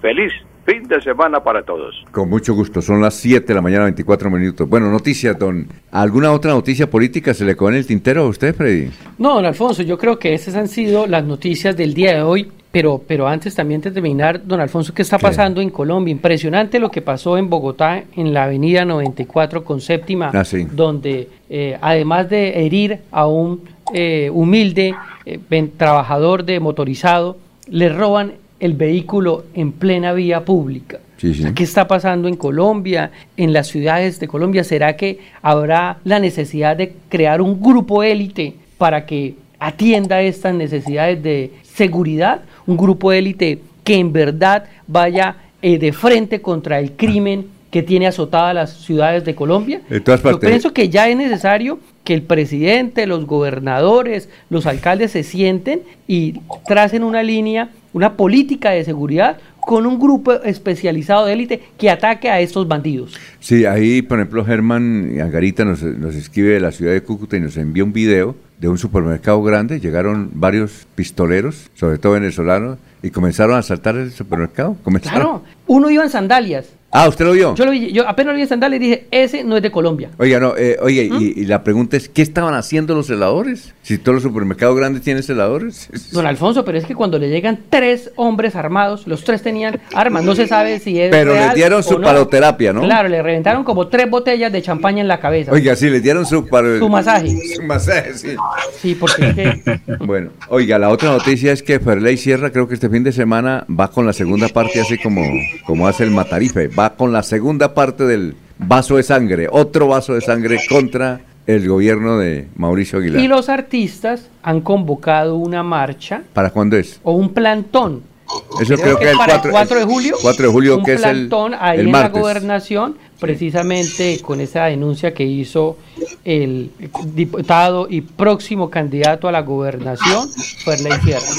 Bueno, eh, la- eh, eh, eso, que, eso que se escucha al fondo son los cerditos de la finca de Laurencio. Yo creo que sí, ahí se escucha como unos cerditos. Bueno, eh, la de irnos, eh, Jorge. Don Alfonso, las hamburguesas El Garaje de Bucaramanga que a partir de mañana se podrán conseguir en Miami, gracias a la gestión que ha hecho el reconocido humorista Peter Albeiro, quien se, en- se en- encaramó en esta campaña de tener un restaurante allí en los Estados Unidos. Muy bien, la de irnos, eh, Freddy. Don Alfonso, hoy y este fin de semana son las ferias de Charalá. Las ferias y tremenda fiestas de fiesta, Charalá. ¿Y sabe quién invita a estas ferias? ¿Quién? La senadora Sandra Jaime, del Pacto Histórico, que es oriunda de Charalá y va a estar estos tres días allá compartiendo con todos sus conciudadanos. Entonces, ferias de Charalá este fin de semana. Uy, a ver, don Laurencio, el que está cerca, ah, no, es que yo escuché unos como unos cerditos. Es Laurencio, pero está trabajando ya. Está trabajando allá en la finca, Altos de Toscana se llama la finca. Es ganadero, Laurencio. Creo que no llega. Creo que Laurencio no llega hoy. No, yo creo que eh, no, cuando sepa dónde es la, el- la reunión, cuando dígale dónde es y verá que sí se, viene- se, se viene. Oiga, más, a- más adelante le daremos Le mandamos la foto. de- de No. ubicación. oiga, cuando mande usted la ubicación, le aseguro que Laurencio coge un expreso y se viene. Dura cinco horas el viaje, si alcanza a llegar, claro. Uf, llega. Eso seguro. Diga de dónde es y verá. Así será para recoger los platos, llega, porque cuando sepa dónde es. No, cuando sepa dónde es. Bueno, eh, Jorge, muchas gracias. Nos vemos a la una. Éxitos. Sí, señor. Bueno, entonces está el doctor Ricardo González Parra y el próximo martes muy temprano aquí a las 5 de la mañana. Últimas noticias los despierta bien informado de lunes a viernes. En todas las áreas de la información regional, un periodista de Últimas Noticias registra la información en Radio Melodía 1080 AM y en melodíaenlínea.com. Director Alfonso Pineda Chaparro.